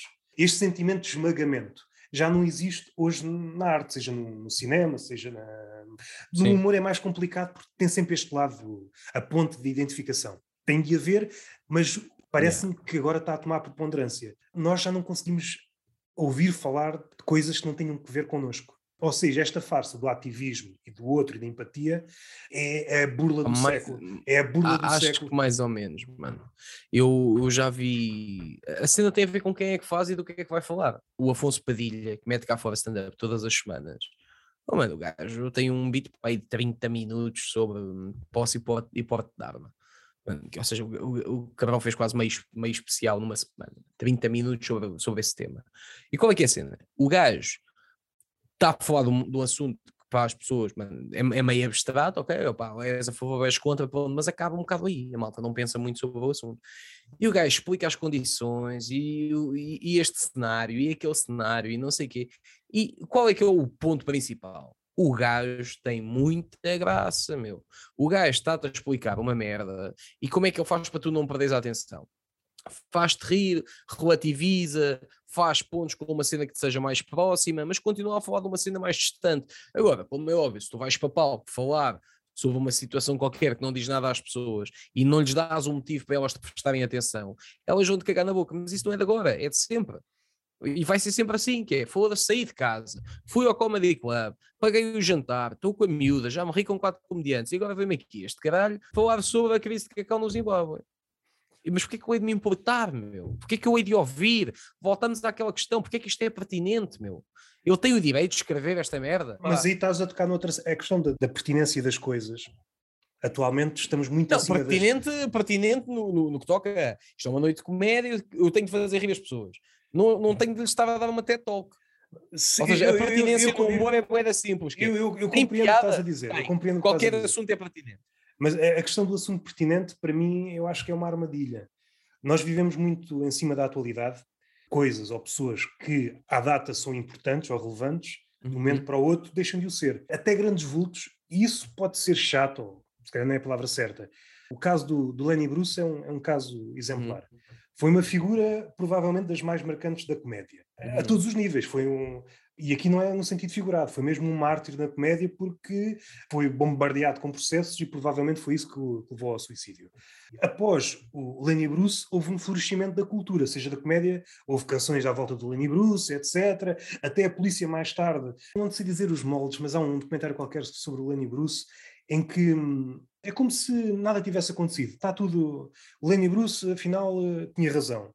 E é curioso ver eh, como tudo. Primeiro, o legado de Lenny Bruce está a desaparecer.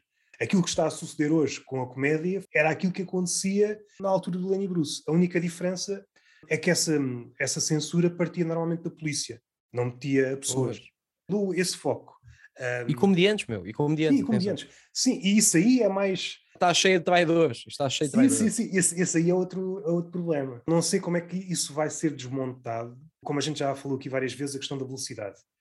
Se não há espaço para diálogo e se tudo pode ser interpretado de várias formas, consoante a narrativa, dando jeito ou não dando jeito, tu estás sempre a minutos de levares um tiro. E mesmo aqueles que inicialmente tomaram um caminho mais seguro, estão a levar tiros na mesma.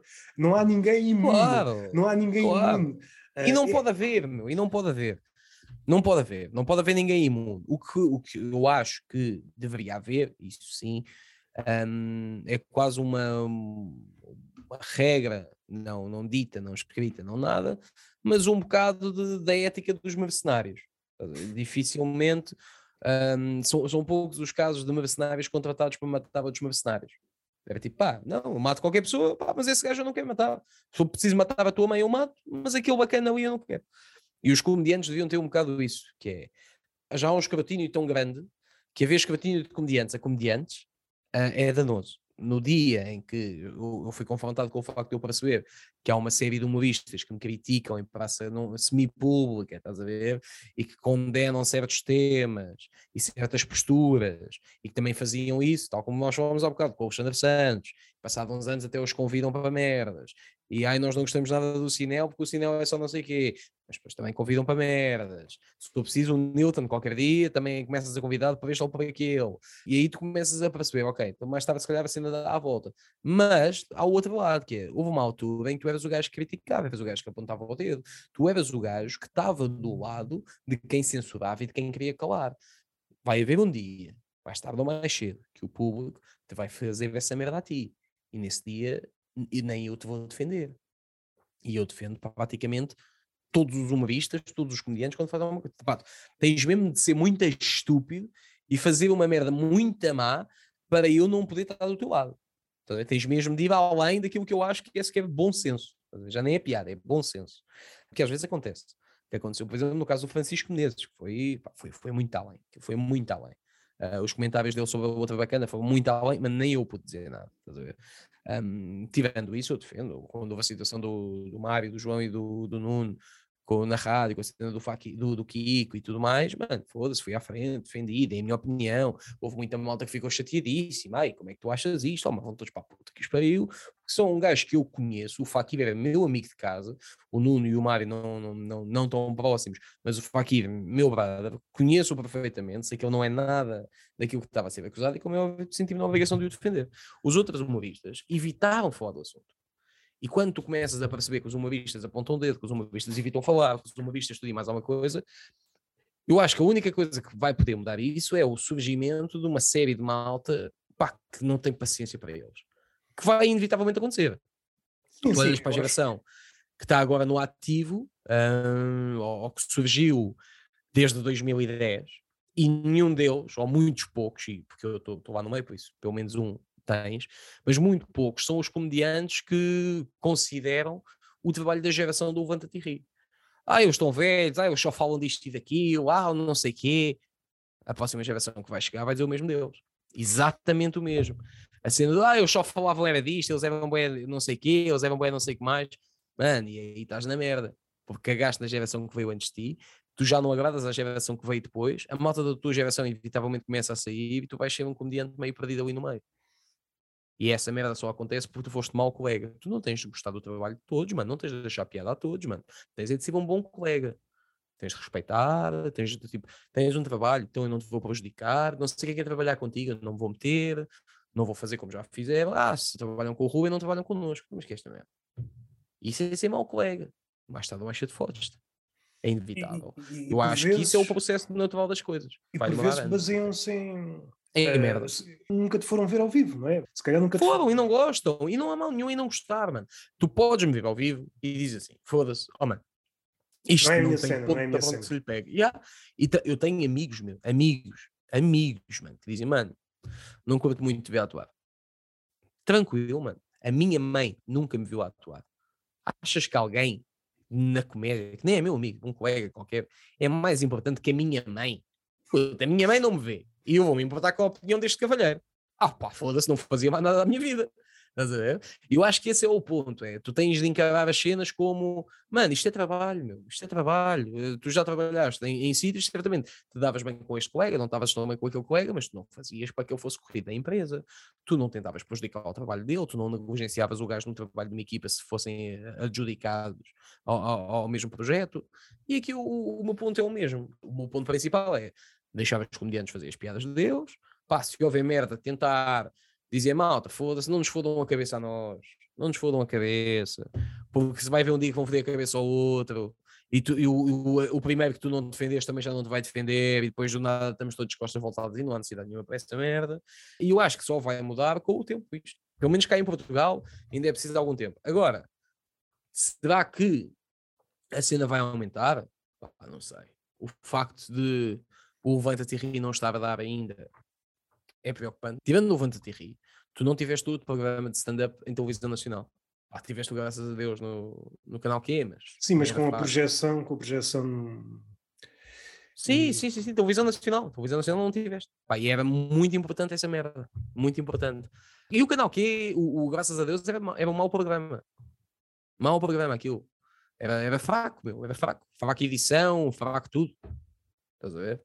Os comediantes é que suportavam aquilo, sim, mas tudo o resto, meu, tudo o resto, tipo, aquilo não, não era fixe, não era fixe. Mas pronto, isso é, é a minha opinião.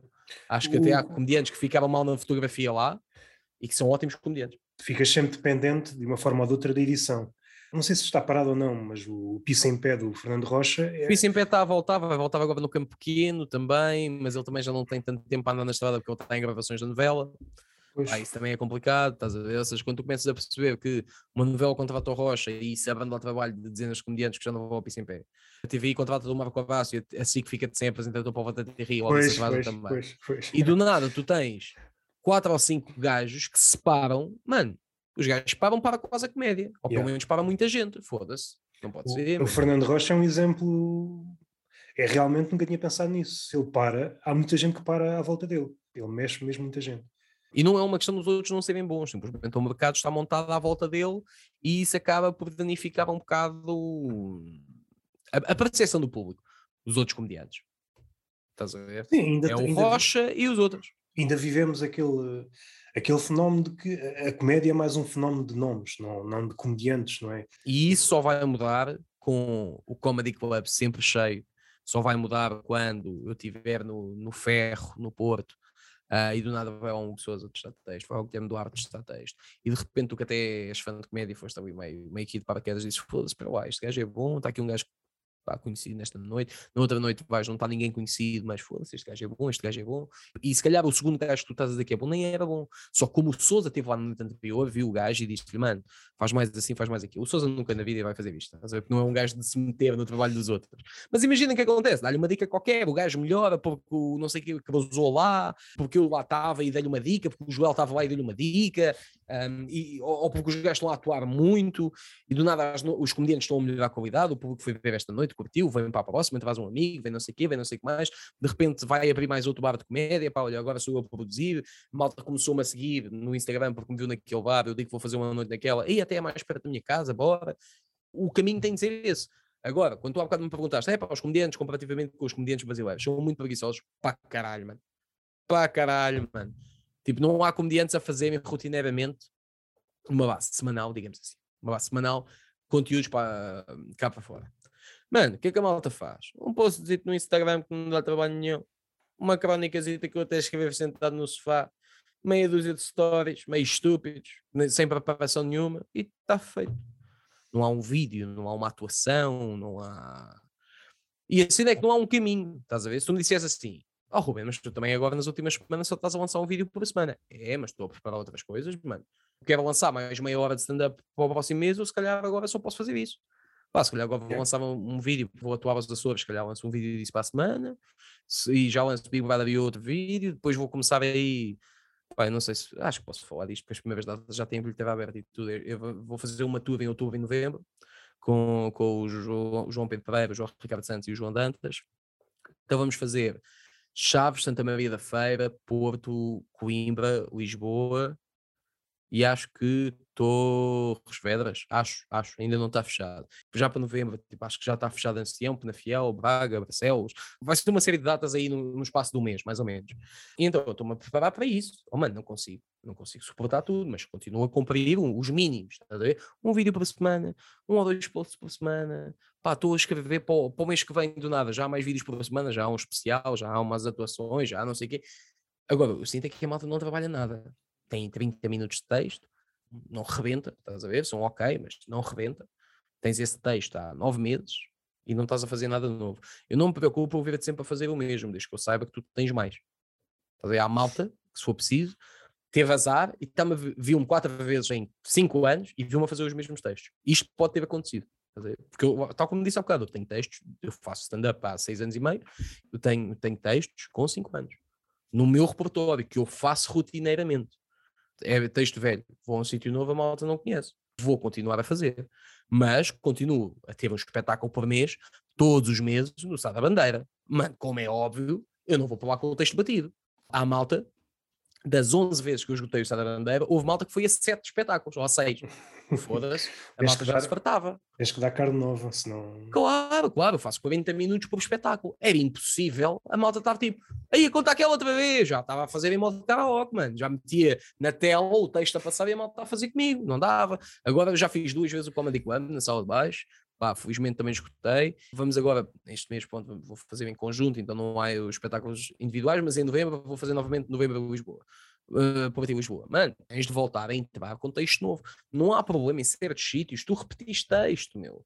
Porque é um sítio onde a malta não te conhece, tu vais fazer aquele texto já estás mais seguro, top. Mas tens de ter mais merdas. Eu tenho de sentir que tu estás a trabalhar, eu tenho de sentir que tu estás a ir à noite fazer open mics, meu. Eu quando fui testar o, o meu texto que eu escrevi para o, para o especial de regresso às aulas. Eu tinha 12 minutos novos. Mano, eu fui testar a 6 sítios ou 7 porque tinha de gravar passado 3 semanas. Mano, um gajo com 6 anos de experiência a mandar mensagem, puto. Arranjas-me 10 minutos, mano, vá lá, precisava mesmo. Pá, só te consigo 7.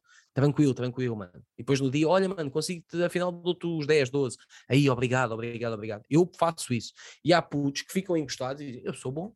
Mais tarde ou mais cedo alguém há de me chamar. E ah, vou-te chamar otário ou ficaste encostado em vez de trabalhares. É, não é só no stand-up faz sentido, faz sentido em todas as artes. Tu só te tornas uh, realmente proficiente naquilo que estás a fazer se trabalhares muito. E às tantas, muito, quando, olhas, quando olhas para trás, percebes, afinal não é. Mas aqui há um problema que pode ir para os dois lados. Esta questão de ocorrer bem às primeiras vezes e pensar que é um comediante do caraças, e o contrário, correr foi, mal. Foi o que aconteceu. De correr mal Minha... e pensar que é um comediante de merda. Primeira atuação, eu parti a casa a minha segunda, mas parti a casa, não tens noção, mano. Não foi com uma barreta, foi com aquelas bolas moedoras. eu, eu saí de palco, eu juro, mano, saí de palco e pensei, sou um gênio, cara. Vou para a minha segunda atuação, mano. Ai, ah, bem, esquece, eu levei de tudo. Só não levei pontapés na boca, que aquele público era calmo, senão tinha levado. Terrível, mano, terrível uma lição do caralho, mano. Caralho. Mas e estás a tocar numa cena que tu estás muito mais, já há algum tempo que não faço stand-up e não estou inteirado da cena hoje. Mas parece-me que é uma cena, não sei se é tipicamente portuguesa, mas com comediantes americanos, ingleses. Mesmo os grandes nomes não têm medo de dizer que falharam estrondosamente. Não, cá em Portugal ninguém falha. Ninguém falha. Dizem-te que... à boca cheia que yeah. são incríveis. Mano, Sim. eu sou o único gajo que te diz: fodi-me todo aqui, fodi-me. E conta a história. Se tu quiseres, eu conto da merda que eu fiz em palco, mano. Eu fui atuado de colete e calções. Com o banco, em vez de eu estar sentado no banco, mano, o banco estava à minha frente, eu veio o texto num tablet, mano. Aquilo subiu à cabeça, eu era um grande artista, fodi-me todo. A fazer piadas, merdas muito, muito sujas, pá, de, de IPOs e aulas infantis, e pá, tudo aquilo que um gajo não pode fazer quando nem sequer sabe respirar em palco. Foi uma merda que eu só aprendi para ir passar três anos de fazer stand-up. E eu olho para a minha atuação e eu pensei, o que é que me passou na cabeça? Eu tive para aí uma hora no andar de baixo a falar com, com um dos responsáveis do Comedy Club na altura e ele a dizer, meu, tem calma, meu. isto acontece a todos, tem calma, tem calma, tem calma, foda-se, mas como tomei a semana passada. E só depois, com o passar dos meses, anos, é que eu me apercebi que aquilo correu bem, porque era uma gala de final de curso, onde estavam amigos meus e estavam famílias e amigos dos meus colegas. Como é óbvio que aquilo corre sempre bem a toda a gente. Ou seja, Eu entrei foi com uma ficha bónus que pensei que era boa e não, não foi. A realidade chegou à segunda atuação. Na primeira yeah, não, pôde, yeah, yeah, não pôde aparecer. na, na, na, segunda atuação ela disse-me assim, então, eu, ei, pá, porque um gajo não sabe fazer. Mas, mas também pode acontecer que... o contrário. Pode acontecer o contrário. Alguém que é mau durante muito tempo, basta ver o caso do um caso flagrante, o Louis C.K. Depois ver coisas para trás, ele era bastante mau, até em questões de timing. Mas ele batalhou durante anos. Esta questão de. Eu acho que é uma cena portuguesa, porque eu não vejo nenhum comediante de outro sítio a dizer se achar muito bom logo às primeiras. Essa questão de fazer duas ou três ou dez, ou mesmo que sejam cem, porque cem, bem vistas as coisas, é quase nada. Sabes porquê? São, são logo Teix... bons. Pensa comigo, o Teixeira da Mota, ok, já sei o que é que vais dizer. com menos de, de 100 atuações, estava a fazer o, o Sol que está no YouTube, tem pá, 2 milhões de visualizações já. É uma merda que eu fico tipo, mano, não, não sei como. Tipo, é do caralho. Um puto daqueles a fazer um, um espetáculo com aqueles números, mano, em Portugal é do caralho. E a malta eu acho que fica naquela de se ele, com 90 atuações, já está a fazer o sol, Sim. eu com 10 atuações pelo menos já sou humorista. E este, se calhar, aos 90 já estou no sol. A malta não tem noção como, mano, aquilo foi um acaso. E não, não, não digo um acaso um, ativar mérito, atenção. Mas foi, mano, é um fora de série. Aconteceu aquilo. Não vai acontecer outro, mano. Não esperem todos os putos que estejam a ouvir isto, que estejam a começar no stand-up. Ah, não, eu tenho 22, eu aos 25. Tu aos 25, se calhar ainda estás fraco, meu. Calma, caralho. Estás a ver? Se calhar tu ainda não consegues vender bilhetes, se calhar tu ainda nem sequer consegues Sim. ter 20 minutos sólidos seguidos, mano. Se calhar tu ainda não aguentas uma noite sozinho. Cada um tem o seu tempo. Ele transformou-se na, na, bitola para aqueles que chegaram depois. Isso pode ser um bocadinho, pois, de alguma forma é ilusório. Basta ver os exemplos, seja na Inglaterra, seja nos Estados Unidos, pessoal a batalhar 10, 15 e anda ali claro. Oh, man, a, e patinar, vamos ser sinceros. Eu prefiro, estava como estou agora, e se calhar só arrebento daqui a 5 anos, e do nada, quando eu arrebento, tenho Estás mesmo historial. Bom, tá? e, e a malta que te descobre fica tipo, caralho, meu, este gajo tem bué de merdas aqui para eu ver. Aí, é, o gajo aqui não era muito fixe, ah, o gajo aqui já era porreiro, ah, isto aqui já é engraçado. Estás a ver? É mais nesse sentido. E quando tu rebentas, estás totalmente preparado e tens merdas para dizer, tens vida. O que é que um puto que entra agora a fazer comédia, mano, com 22 anos, vai dizer de importante para mim? É tipo, mano, ah, eu vou dar a minha opinião, a tua opinião importa tanto como qualquer outra, para mim que é zero. Podes dar, mas é zero. Vais-me falar do quê, mano? A mim já me aconteceu, eu ia atuar a faculdades e eu percebi, eu já não falo para esta malta, mano, porque eu já estou a falar de, pá, cuidar da casa, cuidar do quintal, é pá, ter responsabilidades, a questão financeira, não sei, eu não sou muito disso. Mas tenho um, fiz um texto uma vez sobre, eu cresci em Lisboa, num apartamento, e em Lisboa se tu dizes que tens uma casa com quintal, caralho, ganhaste na vida. Porque as casas com quintal em Lisboa são todas caras. Eu agora estou a viver em Vila do Conde, já não é assim tão difícil, estás a ver? Então tenho uma casa com quintal.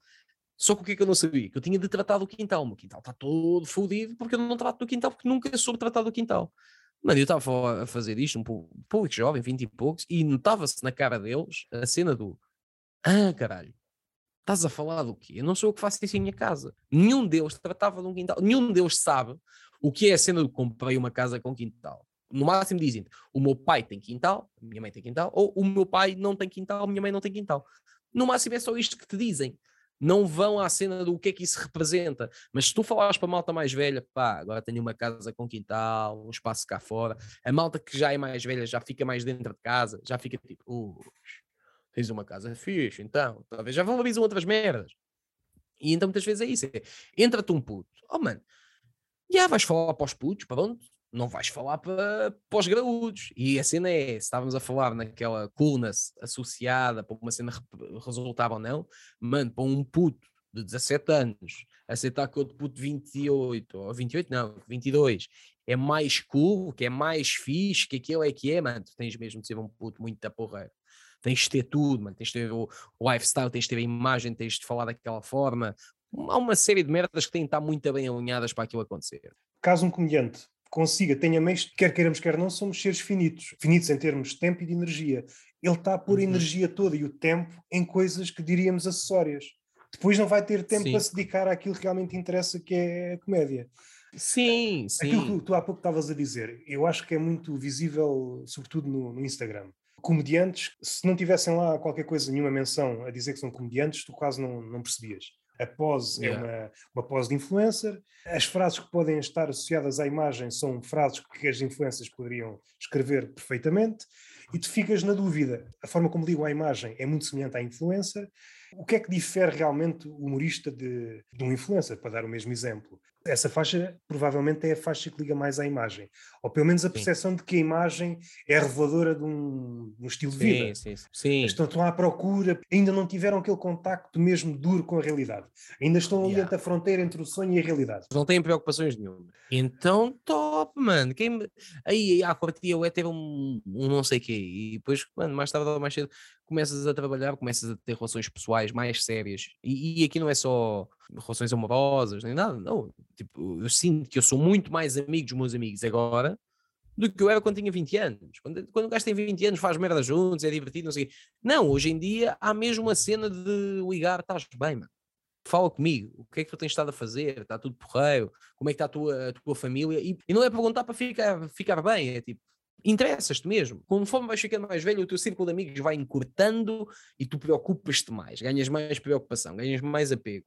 Eu acho que isso é uma, é uma questão sazonal, mano. Eu, não é sazonal, é cíclico, mano. Todas as gerações se comportam dessa forma.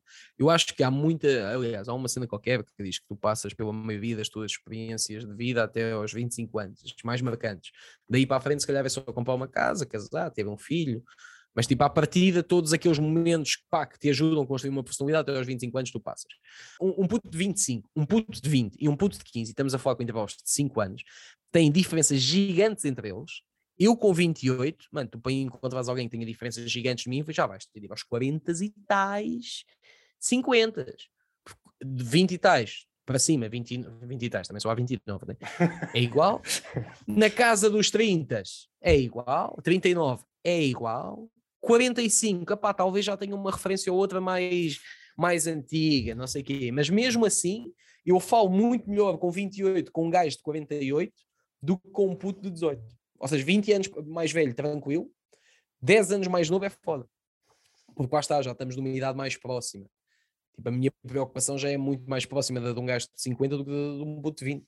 As preocupações é se faz as cada vez todas da faculdade e onde é que vai gastar a mesada que o pai lhe deu. Ah, estás a dizer que os putos todos são assim? Não, mano, eu quando tinha 19 anos já trabalhava, mano, eu não fui para a faculdade. Ou seja, não estou a dizer que os putos são todos assim. Estou a usar enquanto desenho. Estou a dizer que, na maioria dos putos, não dá para falar. Eu, o Ruben Banco de 28 anos, não conseguiria ter uma conversa com o Ruben Banco de 18.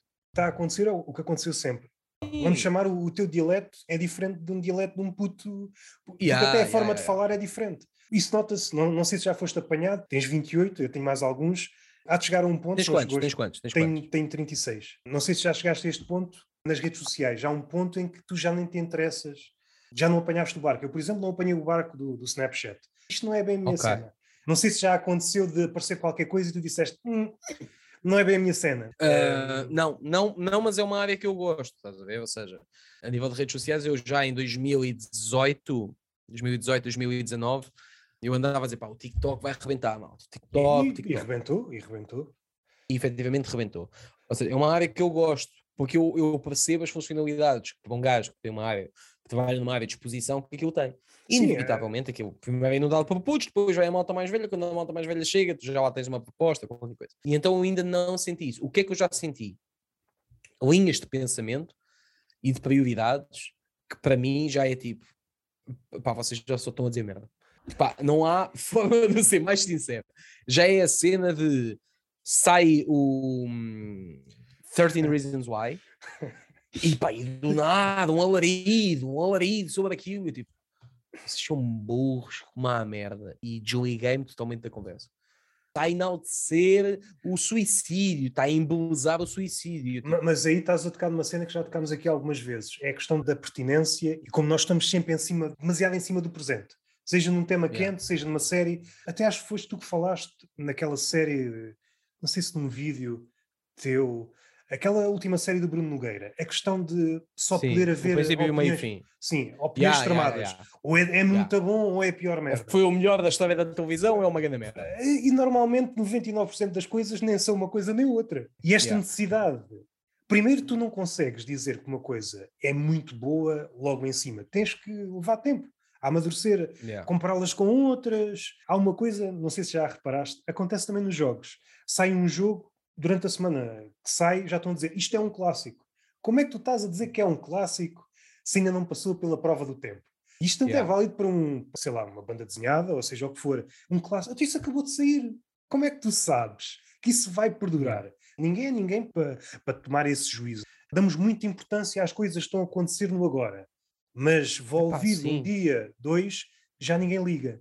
Às vezes são horas. Às vezes são É horas. um dia. Yeah, yeah, yeah, yeah. Para avaliar uma coisa, eu já não estou a dizer Tens esta questão. tempo. Eu já nem estou a a dizer esta questão de deixa lá ver se isto vai ser intemporal, que é uma que também é uma tendência que os humoristas agora nos últimos anos têm. Ah, a minha cena é intemporal. Como se tu soubesses, não é? é? Também me faz confusão. O que eu faço é para sempre. Ao falei com um viajante, viajando no tempo, ele falou-me que em 4000 e Mano, se fala. A, a cena é. A cena faz-me uma certa confusão. Eu, eu posso dizer assim: a grande maioria do meu material é intemporal. Porquê? Porque são histórias. E as histórias são efetivamente intemporais. Porque uma história agora vai continuar a ser exatamente a mesma história daqui a mil anos. Se calhar podes-me dizer assim: não, olha, a questão do- dos descobrimentos não é descobrimentos, que é a expansão marítima, já não é vista da mesma forma. Sim, sim, mas a história é a mesma. O que aconteceu é o mesmo, os factos são o mesmo. Essa busca da intemporalidade é porque lhe está associada uma certa soberania, uma certa de reparem, eu não sou um totó, eu Não, eu não, sei, eu não sou que como os ficam. outros. Eu não sou como os outros. É pá, eu ainda ontem, olha, não foi ontem, aliás, foi ontem e hoje. Comecei, apareceu um vídeo. É, é assim, para, para deixar claro, eu não me choca terem essa pretensão. Eu até, de alguma forma, é saudável. Agora, verbalizar, quando sabemos, ou pelo menos uma pessoa minimamente lúcida sabe, que não tem controle algum sobre isso, se é Claro. temporal, isso é que me faz uma certa confusão. Começares um projeto a partir de dizer, seja uma música, seja o que for, isto vai ser intemporal. Tu não sabes. Para a semana pode já Yeah. ninguém querer saber disso. Sim, É. sim, sim, sim. E é possível, e é possível. Mano, mas eu ainda ontem, olha, estava na casa, estava na casa de banho, estava eu muito bem, não sei o quê, a fazer A refletir, coisas. né? A refletir. E a refletir, a refletir, que é como quem diz, a cagar, a cagar. E aparece-me um vídeo num, num IGTV qualquer do Eddie Izzard, que é um dos meus comediantes favoritos. Foda-se.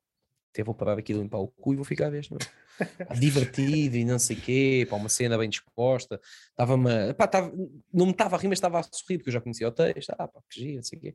Até fui para o quarto, que a miúda já estava dormir, porque eu cheguei tarde de um espetáculo ontem, e estava no telemóvel a ver mais uns vídeos do Eddie. E, ah, pá, que giro, pá, isto é tão bem disposto. Anteontem à tarde, ou ontem à tarde, tinha começado a ver o espetáculo do Chapéu, mas não vi quase nada. Então acabei de ver hoje. Ainda não vi. não vi. É pá. Mano, lá está. A grande maioria daquilo não é para mim. mano. Não é para mim, não é. Porque repara, eu gosto do Eddie Izzard, mano. O gajo, o, vídeo que eu vi, até é logo o primeiro, nem me deu o trabalho de escolher nada. Aquele sobre o. do Carlos I ser escolhido por Deus ou não ser, e o gajo a dizer, não, pá, não era escolhido por Deus, porque senão na altura em que ele era para ser decapitado, o que ia acontecer era. E começa a imitar os barulhos do machado e não sei o quê, e como é que foi a reação de Deus quando ele chegou ao céu. Epá, isso para mim é tão giro, pá. É, é bom, é bem disposto, bora. De repente, eu estou a ver o espetáculo do chapéu e eu só pensei, se eu estivesse lá presencialmente, com tanta cena a dizer, pá, pois pá, o problema são os brancos, o problema são os brancos, e a malta rir, se eu ia ficar, pá, desculpem lá ser branco. Estás a ver? Que é um caminho que eu não curto, meu. É a mesma cena de, então, mas se eu for a palco e disser o mesmo para os pretos, dá? Não. Então foda-se, temos de decidir aqui. Ou dá para os dois, ou não dá para nenhum. Eu acho que o chapéu está a sofrer de, de uma mitificação, ou seja, é muito difícil sequer criticar o chapéu ou, ou de ser um comentário mais elaborado. Ele tem coisas geniais. Assim, à cabeça lembro-me de um, um sketch Uhum. que ele tem, da série dele. Aquilo é um, Não, um sketch atenção, muito eu- de, de forma nenhuma eu estou a dizer que ele é mau. Não, não, Estou a dizer nada, é, este especial em específico, pá, não tenho paciência. Eu tentei ver o, acho que é Insight, do Will Burnham, vi Ah. 18 minutos. Disse, se eu beber um shot, sempre que ele diz que é um homem branco, Sim, ou é um sim, homem hétero, eu, eu vou ficar bêbado e aí talvez isto passe a ser engraçado. Porque eu vi 18 minutos num espetáculo que a malta me vendeu como stand-up e aí é que me foderam. Porque se me tivessem dito, é um espetáculo. Mas é o quê? Mano, é um espetáculo que ele fez em casa, é a proposta dele. Tem merdas engraçadas, merdas não engraçadas, mano, mas é uma viagem. Aí tudo bem. Quando tu me dizes que é stand-up e que é mesmo divertido e não sei quê, e eu vou ver e não me estou a rir durante 18 minutos, e eu não sou um gajo de riso difícil, nem de perto nem de longe, eu fiquei tipo, oh mano, estás só a ser chato, estás só a ser chato. Mano. Eu, eu acho que esse especial daqui a uns anos vai ser estudado. Marca aqui uma coisa. Aquilo que está presente nesse especial, do. Como é que ele se chama? O Inside, não é? Uh, acho que é Insight. Acho que é Insight. Aquilo que ele está a fazer é o que acontece muitas vezes no Twitter, não sei se já notaste. Tu fazes uma piada sobre sexo e depois há alguém que retuita com um comentário: Ai, sexo. Ah, olha, o tema da piada, por vezes não é, por vezes o sexo é apenas uma passagem. Como se te uhum. levasses. E esse especial é um, é um colecionar dessas coisas, de uma espécie de metacomédia coxa. De olha isto, isto estão a ver? Eu vi. Mas o que é que ele está a ver? Está a colecionar coisas óbvias, umas a seguir às outras. Não há nada que eu tenha visto ali que não tenha visto noutro sítio. Não há nenhuma observação que eu não tenha já visto, ou nenhuma forma de a dizer diferente. Ele apenas colecionou e depois dá aquela roupagem da música. Já falei aqui, já não sei com quem, esta questão da metacomédia às vezes faz-me confusão. Quem faz, que diz que faz metacomédia, julga que está num, num patamar eh, superior. Primeiro, não acho que o stand-up seja um, um meio ideal Sa para fazer olha, isso. Na literatura, eu, eu tenho, eu talvez. Tenho o, a melhor metáfora para o que é metacomédia é um edifício construído com betão à vista. É só isso, mano. Estás só a revelar como é que aquilo é feito. Mais nada. É tipo, ah pá, mas isto é meio meta. Ok, ele sabe a técnica, é isso? É. Pronto, mano, é o que eu espero de um comediante profissional. Porque é que reconheça as técnicas. Aquilo que tu estavas a dizer há pouco, acho que ainda é mais evidente aqui, ou melhor, a pergunta ainda fica mais aguda. Aquilo que tu disseste, será que eu tenho o direito de dizer determinada coisa, seja em formato stand-up, seja em formato podcast? E aqui a pergunta ainda fica mais aguda. Será que eu tenho o direito de falar, fazer comédia sobre a comédia? Que há outro problema. É que normalmente a comédia sobre a comédia, a metacomédia, normalmente é uma coisa já batida. Entra aqui várias, várias cenas. A identificação. Tu, ao lançaste é. para a metacomédia, muito facilmente resvalas para um terreno abstrato. Ficas sempre condenado ali a um espaço. É o que aconteceu nesse, nesse especial. Não quero parecer aqui um herege, mas aquilo às tantas é um rol de banalidades umas atrás das outras, tu já viste vezes em conta no Twitter ou noutras redes sociais, umas atrás das outras. É o filho perfeito da internet, é o filho perfeito da internet. É e, no fim de contas, aquilo que ele está a fazer é aquilo que outras pessoas fazem em relação aos comediantes. É aquela postura de olha este comediante fez esta piada, olha o meu comentário à piada, olhem bem como o meu comentário à piada é inteligente. E o que é que esse comentário é? Tu escreveste uma piada sobre sexo, que normalmente é só um yeah. ponto de partida, isso o pessoal já não compreende. Se está sexo, é sobre sexo. Não, e, e, como se isso fosse mau. Como se isso fosse mau. Isso também é, outro, é outra cena. O que é que é conotado como vá, baixa comédia, alta comédia? Entramos naquilo que há pouco disse. O tema. Para mim é simples. O, o, a baixa tema... comédia não é. faz rir. A alta comédia faz rir. Foda-se. Aqui entramos numa cena muito parecida. Eu recordo-me mais disso nos tempos a minha avó é que fazia isso, mesmo assim a minha avó não era muito talhada para isso. Aquela questão de não deves dizer isto porque não sei o quê, parece mal. Este... A minha mãe, boy, a minha mãe ainda é essa cota. A semana passada fui à Praça da Alegria com o Seabra. Minha mãe, tu viu o que é que dizes? E eu, oh mãe, sou, sou profissional, sou um homem adulto, vou para a televisão, eu sei comportar. Eu não sou maluco. e yeah, eu, ela só me diz assim, Ruben, eu diz-me, que é que tu vais levar vestido? Repara, ela vai a este ponto. Vai, vais levar o quê? Opa, tu vai com uma roupinha limpa. Eu tipo, oh mãe, já me viste sujo? Não, mas pode, podia acontecer. A minha mãe é essa cota do achas bem estás a falar disso? Eu, mas porquê que eu não haveria de falar? Então, quando a minha mãe se começou a perceber que eu tenho piadas sobre a morte do meu pai, mexeu com ela, obviamente. Quando ela soube que eu tinha uma piada sobre a morte da minha avó, que é a mãe dela, tipo, nem ousou perguntar qual foi, nem nada. Não, foi tipo, está feito, estás a ver? Tipo, ok, faz a tua cena. Ou seja, a minha mãe é isso, epá, estás a falar disto para quê? Para quê? Para quê? Minha mãe tem, tem muito essa vibe ainda. É uma alma antiga, a minha mãe é uma alma Eu não sei precisar os anos, mas houve uma altura em que eu pensei que isto tinha acabado, mas agora retornou com, com o politicamente correto. No fim de contas, é essa postura. Essa postura não pode dizer isto. E isto vê-se muito também não sei se agora é visível, mas há uns tempos era mais visível, a questão de hum, o choque de classes entre o muito rico e o muito pobre. A forma de falar do pobre, isso nota-se no Twitter também, às vezes de forma mais encapotada, mas a forma de falar do pobre, hum, e por vezes, mesmo academicamente falando, a forma do pobre está mais correta.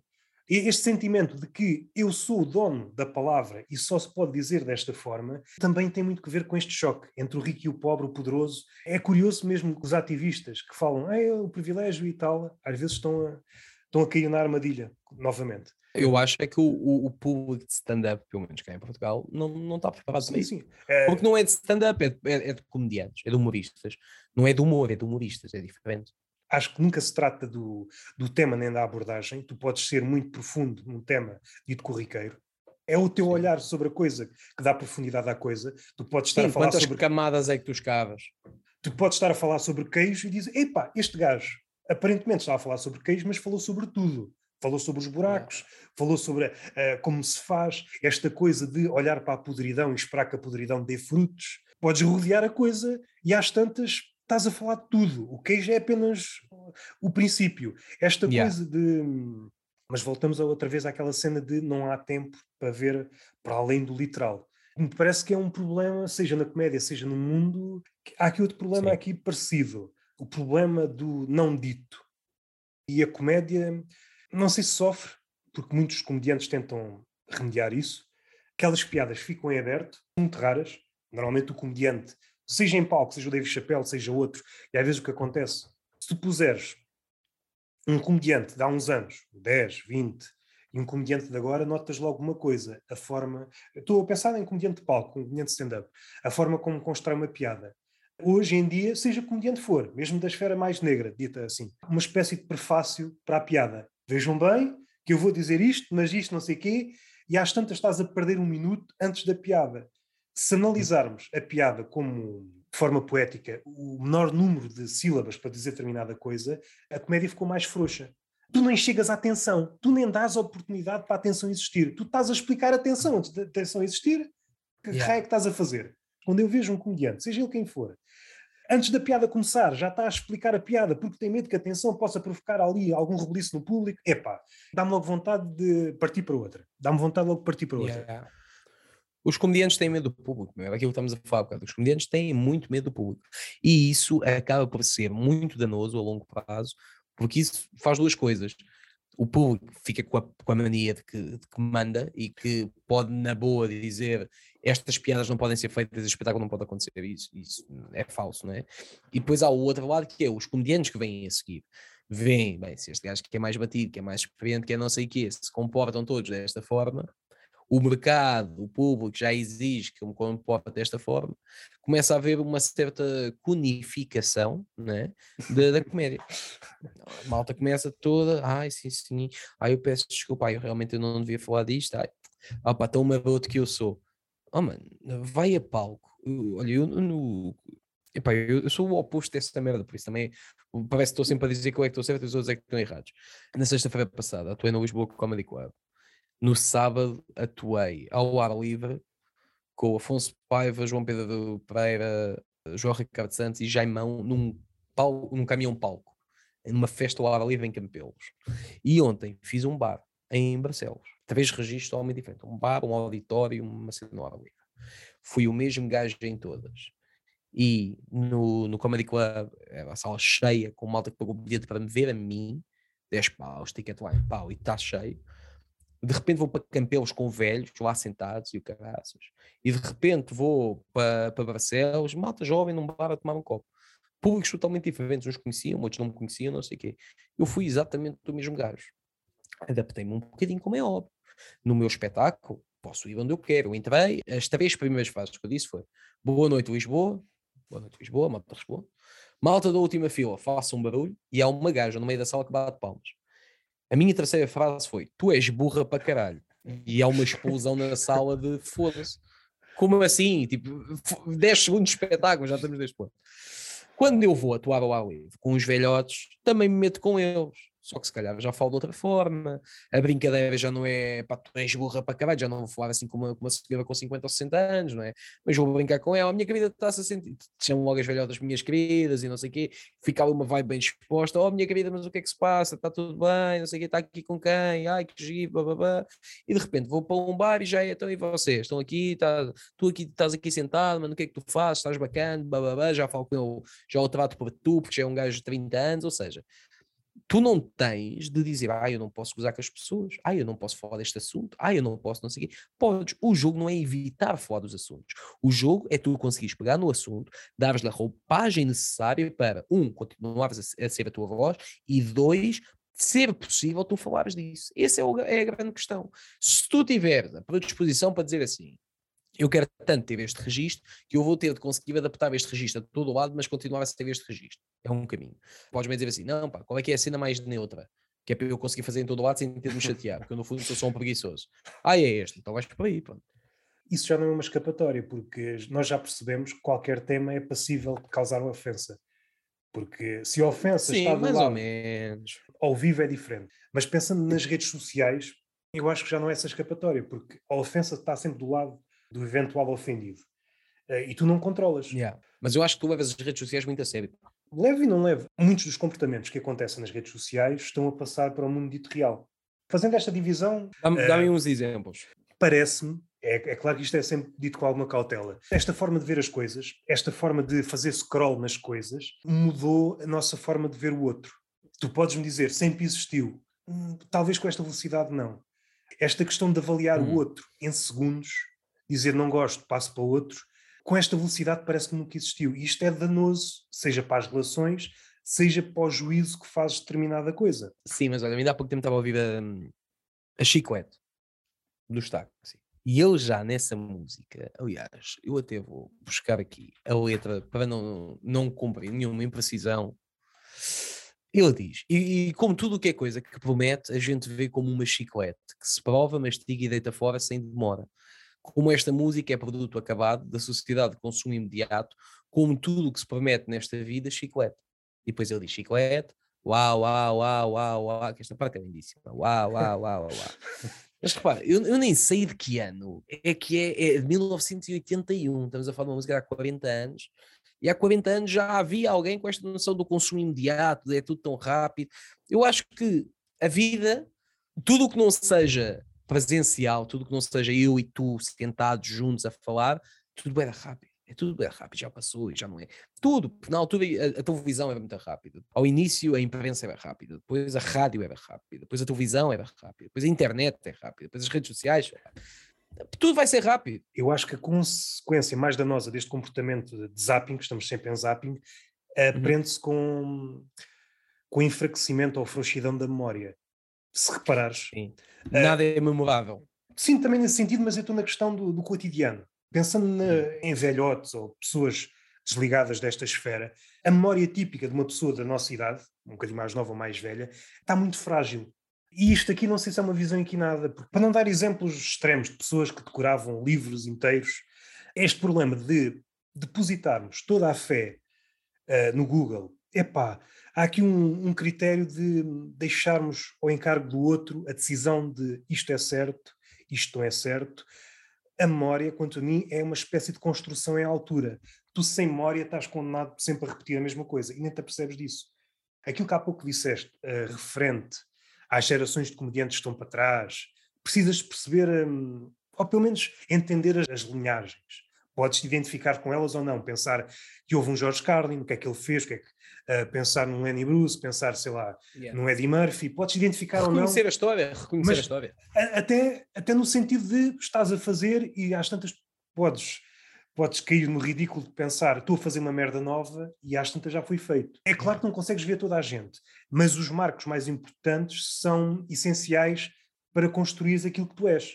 Caso contrário, isto aqui tem um nome, mas agora não. não... Há um filósofo coreano que chama o inferno do mesmo. Estás condenado hum. sempre a repetir a mesma coisa porque não tens memória. É a memória que te salva da repetição. É a memória Yeah. que te permite dar o salto para cima. Não és independente do que está para trás. Tu constróis Claro. em cima disso. Isto aqui levanta aqui um problema do caraças.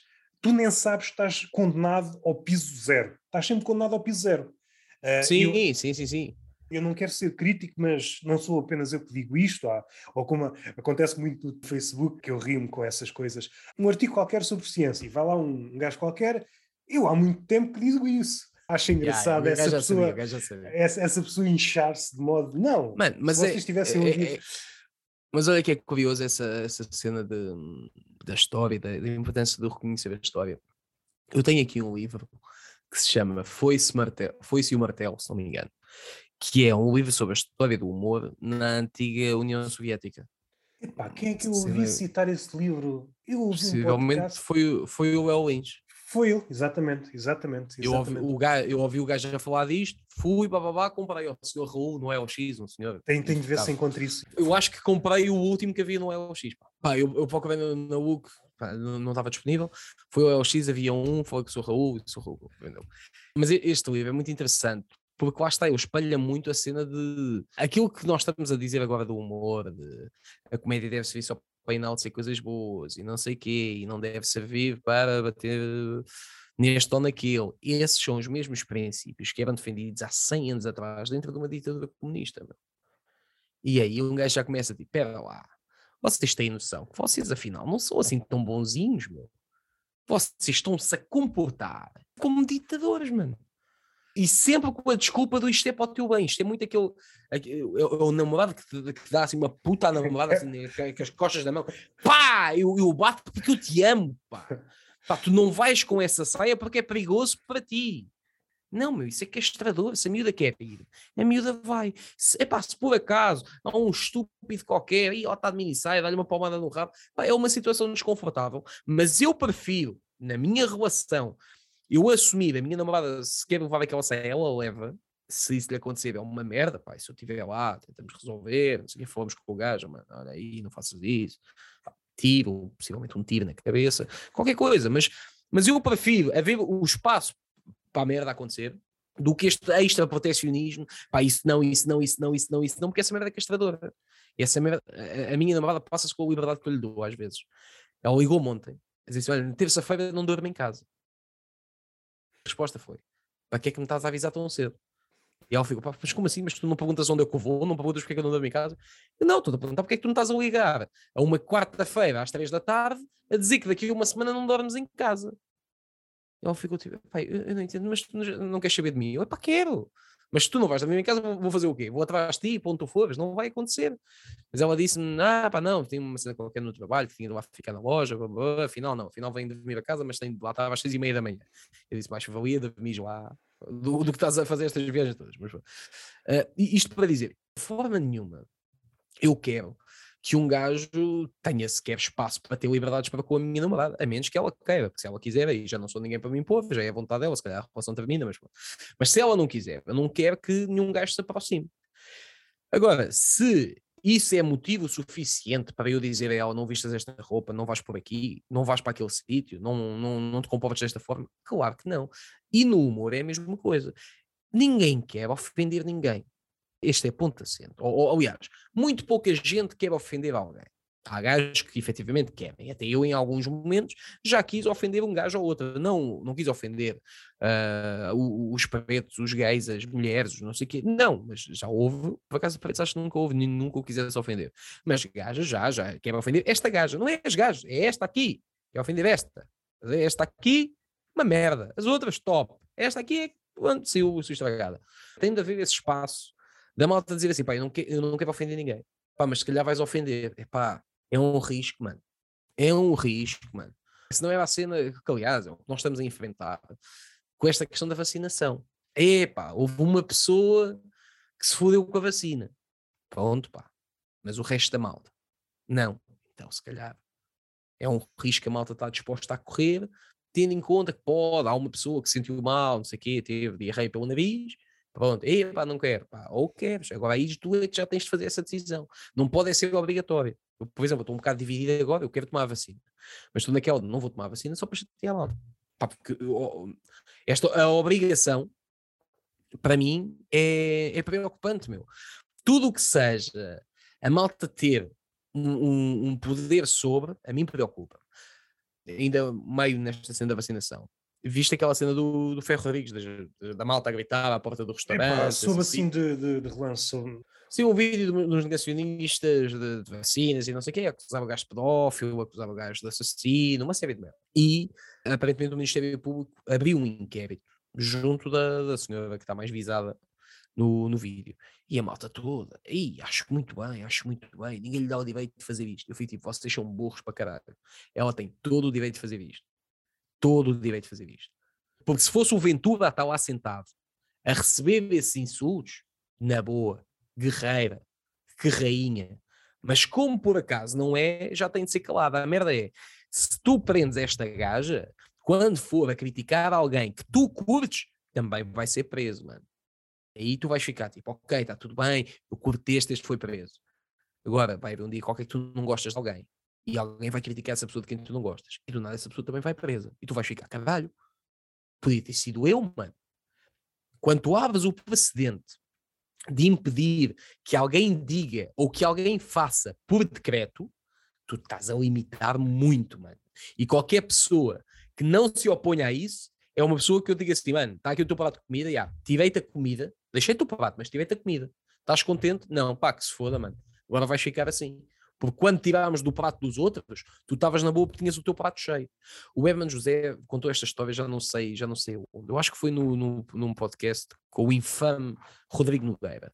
Então aponta o dedo ao, Rodrigo no sentido de vocês fazem-me lembrar isto, para quem não, para quem não sabe, o Rodrigo Nogueira está muito associado à malta de criticar humoristas e criticar tudo e mais alguma coisa, porque é, é, é estúpido. Não se diz e... isto e aquilo, não se diz isto e aquilo. Sim, sim, sim. No Pá, fim de contas, um... o Rodrigo Nogueira é a tua mãe, não é? Exa exatamente, exatamente. ou o Ruben vai limpinho para a RTP e o Rodrigo Nogueira. Estás ao pé do senhor Jorge Gabriel, veste uma camisa, não sejas expor. Um, não, pá, mas o Herman disse: pá, vocês fazem-me lembrar o, o, os judeus ricos no início da Segunda Guerra Mundial. Quando aquilo começou, os primeiros judeus a serem apanhados foram os pobres. E os judeus ricos disseram: só isto, isto não chega a nós. E depois a cena, já apanhaste os judeus, já, já tinham uma loja, meio que já tinham um restaurante, os judeus ricos já começam, então, mas... e os judeus ricos só ficam preocupados quando vão à porta do vizinho, olha, uh, tem de nos acompanhar. Caralho, isto agora já me afeta. Se houvesse alguma uma onda de rejeição à partida, eu não posso permitir que tu faças isso a esse, porque um dia podes-me fazer a mim. Pá, e é fodido. Porque a mesma sociedade que grita aos quatro ventos que é importante a empatia e etc., está-se bem a cagar a partir do momento que tu estás do outro lado. E atenção, voltamos ao ponto com que começamos esta conversa. Não há tempo hoje em dia para nós percebermos o outro lado, mas tem de haver um tempo para nós dizermos assim: pá, eu não percebo o outro lado, sim, então vou ficar calado.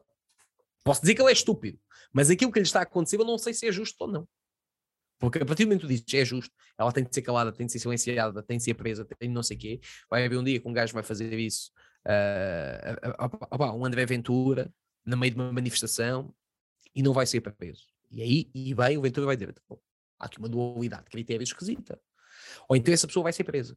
E aí, mano, aí a malta já fica, aí isto é um governo fascista, e é tipo, não, mano, estamos-nos a comportar da mesma forma, vocês é que estão a ser estúpidos. Não, não se queixavam da outra vez e querem se queixar agora? Tarde demais, mano.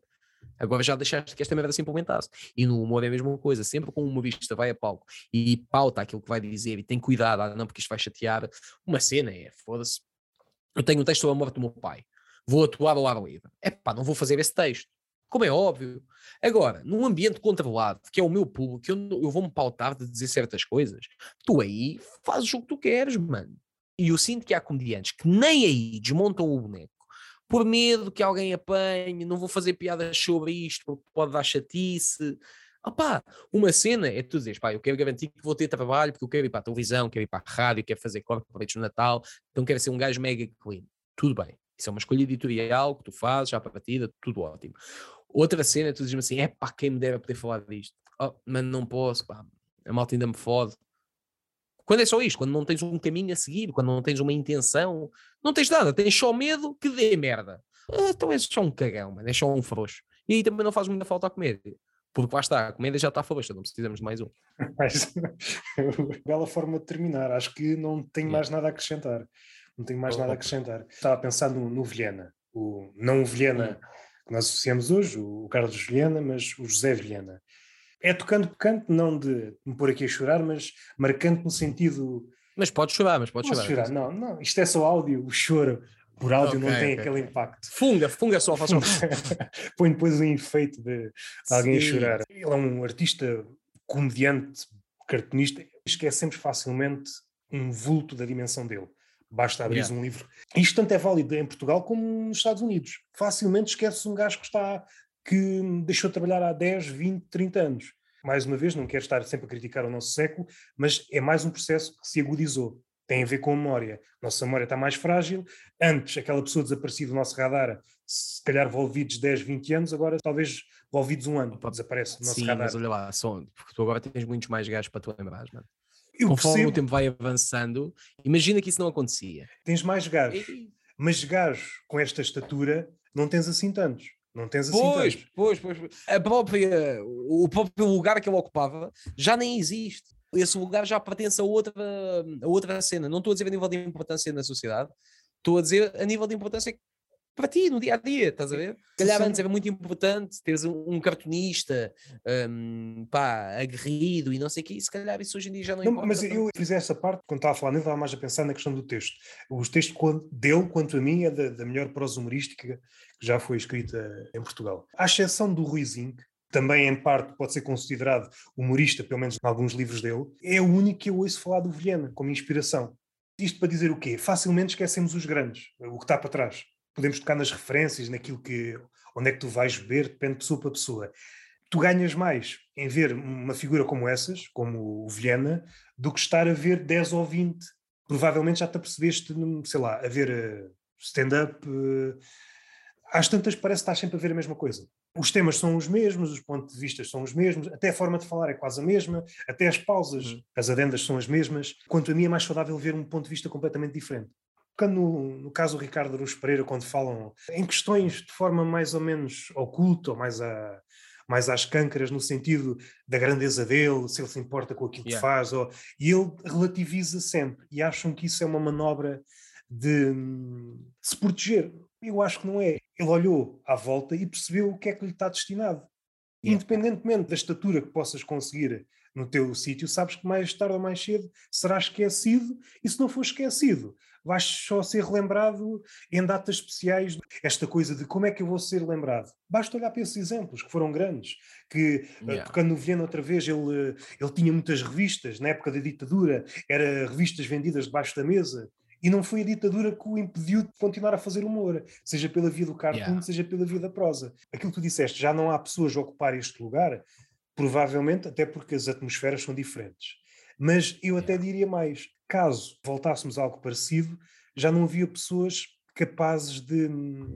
já não estariam dispostas a isto. Não há tomates, mano. Não, não há tomates, tomates, não há sangue. Meu. Assim, se fores por essa via, o, o diâmetro do tomate reduziu-se drasticamente. Reduziu hoje, muito, reduziu Hoje muito. estamos na, no século dos tomatinhos. É? Dos. Eu, eu, sinto que tam, sim, estamos com, com tomate cherry. Hoje em dia utiliza muito tomate cherry. Já se usou o tomate coração de boi noutras alturas, que era preciso, o gajo também. Hoje em dia já não. Hoje em dia é um tomate pequeníssimo, porque a malta está muito confortável, está tudo dado. Está Olha, tudo dado, não tens de chatear com nada. Se, se um dia há uma guerra, mano eu estou safo, mano. Tinha epilepsia, sou asmático, vejo mal, fui operado ao joelho. Boy, só me chamas se aquilo der merda. E se, se tu me chamares. Mano, tu para me chamares é porque a gente vai perder. Não, se tu me chamares é porque é tipo, boy, a gente vai perder, mas tu vais de também. Siga. Não há nenhum motivo para tu meteres na linha do combate. Mas só ver uma guerra, eu fico tipo, eu não sei. E é estranho, o meu cunhado tem, não sei, tem 40 e poucos, certamente. E eu olho para ele, ele fez o serviço militar obrigatório, que ainda se usava na altura, foi um, um gajo normal, sim senhor, pá, mas fez o serviço militar obrigatório. A geração logo a seguir, a dele, que é a minha, que foi a primeira geração a aparecer, que é aqueles penteados, chamados penteados à foda-se, assim todos para o lado meio a Justin Bieber e o caraças, eu estou tipo, mano, essa malta, alguns podem ter enrijado como pessoas, não não estou não estou a entrar no sentido másculo da, da guerra, do viril, não sei, não, como pessoas, a ser como pessoas se houvesse um, uma situação tensa, oh, mano, a quantidade de malta que estressou porque tinha de ficar em casa, mano. Malta, a quantidade de malta que foi para o Twitter queixar-se, ai, a vida é tão difícil porque estava em redes sociais, mano, durante meia dúzia de horas. Se a cena aperta a sério, oh, estamos na merda, mano. Se há, há uma onda qualquer de crescimento de um, de um sistema ditatorial em Portugal, como é óbvio, eu vou ser dos gajos mais verbais e eu me vi buscar a casa e eu hei de morrer como um mártir. Na boa, mano, na boa. Porque aí estás a lutar por uma merda que é maior do que tu. É a causa é muito maior. Estás a ver? Mas eu sinto que há pouca malta que fosse capaz de ir para a linha da frente dizer. Mas, mas aí é uma cena, eu já falei isto algumas vezes aqui no, no podcast. Que estavas a dizer é que a liberdade está acima de tudo. Sim. Uh, e isso era algo que estava mais ou menos presente em todas as pessoas, em todas as épocas. Este século é yeah. diferente nesse aspecto. Nós tiramos, a liberdade foi para baixo e o que é que está em cima? É o conforto. Não há nada que esteja acima do conforto. E a liberdade é desconfortável. Lutar pela liberdade não há nada mais desconfortável que isso. É uma luta que não acaba, mano. também mostra o quão frágil é o ativismo atual. São lutas de minutos, de horas, como se mudasses o mundo em meia dúzia de tweets. Não, não é? É uma luta contínua e mesmo que conquistes qualquer coisa, é sempre passível de regredir. Por exemplo, a África do Sul. O Nelson Mandela teve grandes conquistas, mas o que está a acontecer hoje em dia é que há muita regressão. Ou seja, não há conquistas eternas. Sim, sim, sim, sim. Eu até vou além, que é, hum, acho que o facto de nós, na, na história do nosso país, sermos alimentados com com o 25 de Abril e a Revolução Pacífica e não sei o quê, nós já nascemos e, e, somos ensinados a nós somos um país a, que resolve as coisas. E a malta resolve as coisas, mas nunca tive de me chatear. Aparentemente eu sou fodido e nem sabia. E entra logo ali na cena de, pá, mas foi uma revolução pacífica. Pá, que eu acho um piadão dizerem que o 25 de Abril foi uma revolução pacífica. Porque é tipo, mano, é claro que foi pacífico. Tu, havia gajos com um tanque apontado, mano. É claro que é pacífico, mano. Vais arranjar merda com um gajo que tem um tanque, mano. Gajo que tem granadas à cintura, mísseis no alfeite a apontar. Tu vais fazer o quê? Não, é, é claro. Oh, vais dizer que sim, mano. É o mesmo que tu dizes que houve aí um assalto pacífico. Mano, porque o gajo apontou-te uma bazuca e disse: Como é que é? Passas o telemóvel ou, ou, ou eu disparo esta merda? Não, está aqui. Boeda pacífica, ah, mas tinhas uma bazuca apontada, mano. É diferente. Mas como nós crescemos com isso, de o nosso país é assim, a nossa cultura é assim, é, é, é, tudo certinho, nós lutamos pela liberdade e por isso temos liberdade. E a malta não para para pensar, tipo, temos, temos mesmo, temos, já tive, temos mais agora ou, ou, ou, temos menos agora? Porque nós lutámos pela liberdade, mas temos a mesma fatia de liberdade que tínhamos em 74. Se a resposta fosse sim, era preocupante na mesma. Que é tipo, então, mas a liberdade que tu tens mal acaba a ditadura é a mesma, passado tantos anos, não, tens de ter mais. E não, e quando tu começas a ver se for preciso, ali nos anos 80 e anos 90, até tinhas mais liberdades do que tens agora. Há algumas, felizmente, que estão mais controladas. As questões de violência, as questões de discursos pá, impróprios, de discriminação e tudo mais, tudo bem. Porque é danoso, isso aí é um dano. Estás a atacar diretamente alguém. Agora, estas pequenas liberdades comuns de poderes dizer em praça pública que o, que o senhor primeiro-ministro é um filho da puta e não te acontecer nada, isso tem, pá, tem de ser permitido. Pá tem de ser permitido, porque senão tu estás a dar um poder à carga política muito grande. Tu podes fazer piadas, só pelo gosto de fazer piadas, mano. Ser quase o, o bêbado da tasca que diz: Olha esta, e quando é uma merda pá, que não lembra a ninguém, porque a malta sabe que é no gozo, e diz: Pá, sim senhora, é uma piada é estúpida, pá, mas sim senhora, podes contar. Estamos aqui e a malta sabe até que essa merda para, não é. Até para o processo criativo, até, até pode ser algo quase letal quando estás é, a criar, é, seja, seja a escrever, há sempre parte do teu cérebro que está: será que isto vai dar merda? Será que não vai dar? E, ou seja, tu nunca entras naquela espécie de transe criativa yeah. em que tu desligas tudo. No meio animal, isso é, é fácil de ver. Por exemplo, as churicatas estão sempre vigilantes. Estar sempre em vigilância não é muito. No caso das churicatas, é bom para a sobrevivência. Não é amiga do teu pensamento. Precisas estar relaxado. Tu precisas yeah, yeah. de. Estás sempre sob tensão. Estás sempre. Tu nunca, nunca consegues chegar ao fundo da questão porque estás sempre preocupado. A cada passinho que dás, o que é que será que vão dizer, o que é que será que vão pensar, tu nunca chegas, ficas sempre pela rama. E normalmente yeah. o resultado é um eco que já foi ouvido por aí. Eu acho que falei com a Cátia Domingos sobre essa. Eu sou sempre um gajo mais cínico e mais pessimista, seja em relação à comédia, seja do que for. Ela é da opinião, se a memória não me falha, de que há uma espécie de evolução na comédia e eu não sou dessa, não sou dessa opinião não sou dessa opinião. Já não sei se dei algum exemplo na comédia, se falei pintores, mas é esta relação com aquilo que tu fazes, que, que existia muito, se recuarmos bastante, seja para o Leonardo da Vinci, seja para um Caravaggio, seja até, por exemplo, um Diálogo mais à frente. Esta questão acho que já não existe. Este compromisso absoluto com aquilo que tu estás a fazer. Como se uhum. aquilo que tu fazes fosse uma religião. Yeah. Quanto a mim, isso já não existe será que explica a dimensão, por exemplo, de um Caravaggio, de um Leonardo da Vinci, ou de um Woody Allen, ou sei lá, de um escritor qualquer assim mais pendor humorístico? Não sei. Que este processo de te entregares uma coisa quase como se fosses um monge esmaga-te o ego. Aquilo que tu fazes é maior do que tu. E aí há várias coisas que apoquentam o cérebro contemporâneo que deixam de existir. Quando tu não tens importância, e tu estás, aquele verso do põe tudo quanto és naquilo que fazes, uma coisa assim yeah. desse género. A tua energia está focada naquele ponto. Dispersamos-nos bué e normalmente gastamos energias naquilo que não controlamos. Há um escritor que eu gosto muito atual, Gonçalo M. Tavares, está sempre a focar nessa, nessa cena de o, o homem do século XXI está sempre a gastar energia naquilo que não controla. É como se fosse uma desculpa depois, quando fosse ver o rescaldo, como se pudesse desculpar, yeah. olha, afinal estive a pensar em coisas, mas tu não controlas, estavas a pensar, sei lá, num, numa estrela distante, no impacto que isso poderia ver, isso não, não tem nada a ver contigo. O poder real circunscreve-se a um universo muito pequeno à tua família, ao teu círculo de amigos, é aí que tu podes ter yeah. alguma importância e mesmo essa importância é relativa. Não nos podemos insuflar a ponto eu sou capaz de mudar a vida do outro. É ter uma visão muito reduzida do que é o ser humano.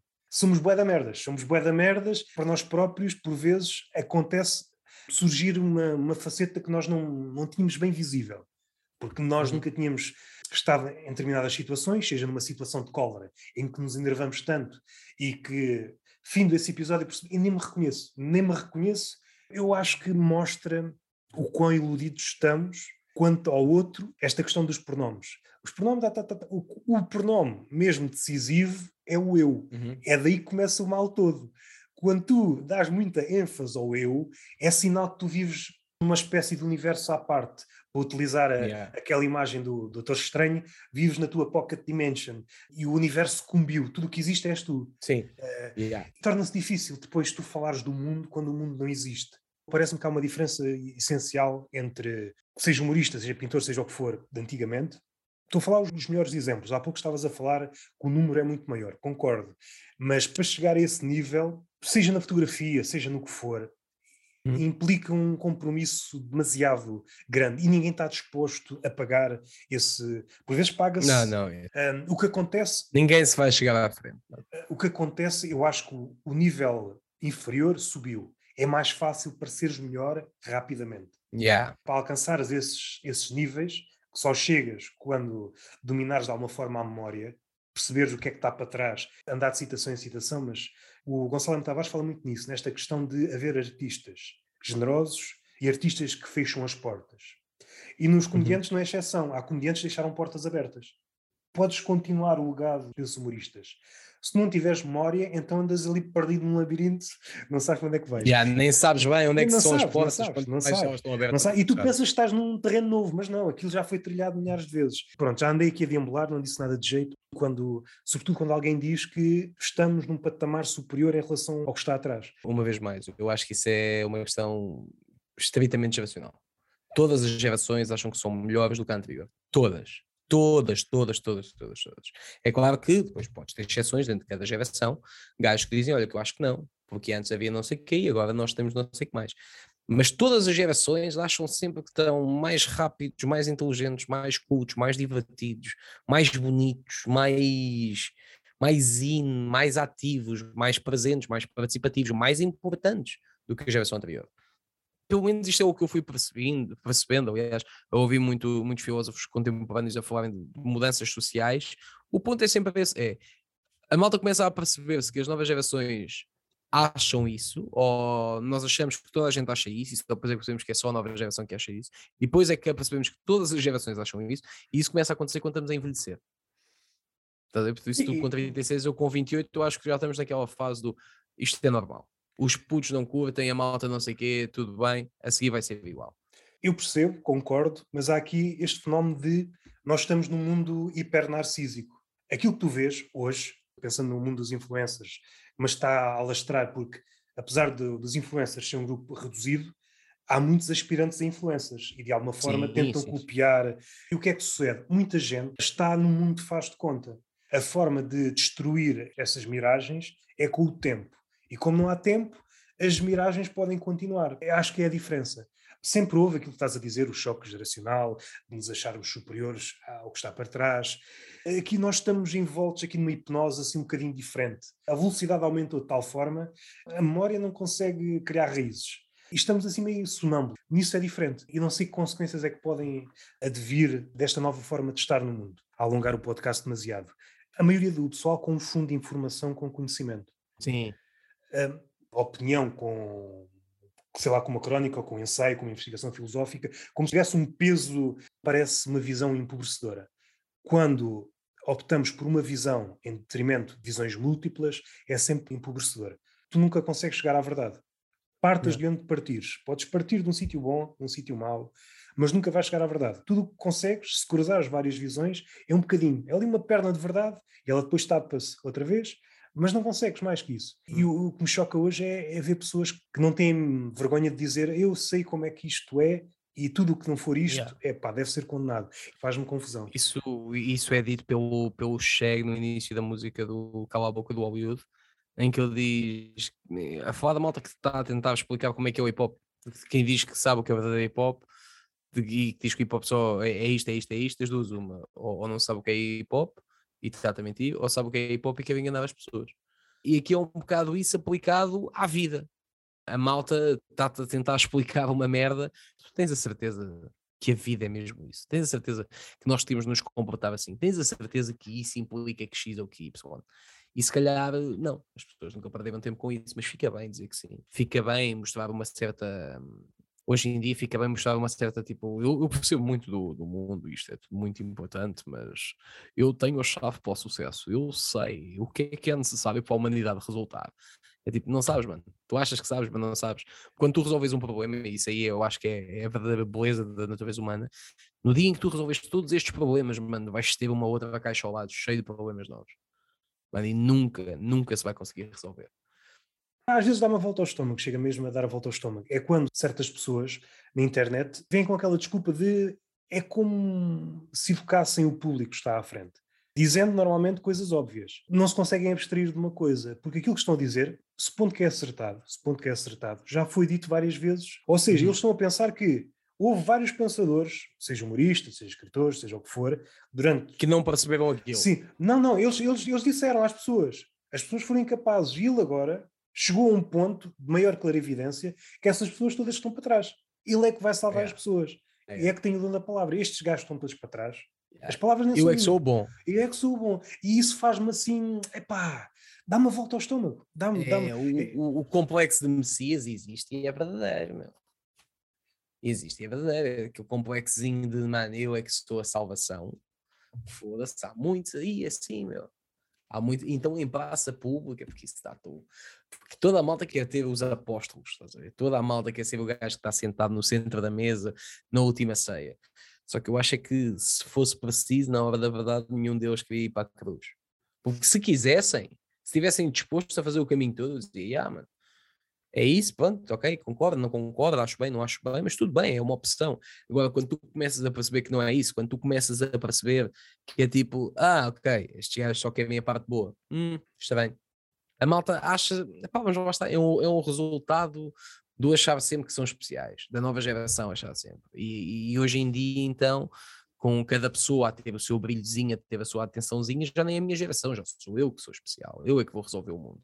Opa, tanta gente com gajos que usam nas redes ou etc. Está sempre com a resposta, pá, então isto é, é fácil. Então quando a malta começa a discutir merdas relacionadas com a economia e etc, eu fico assim tipo, foda-se, mano. Foda vocês é que deviam lá estar, que vocês, caralho, é, é. pá, duas semaninhas eh, estávamos todos a receber mil paus, mano, top, bora. Às tantas estamos sempre a prolongar o podcast.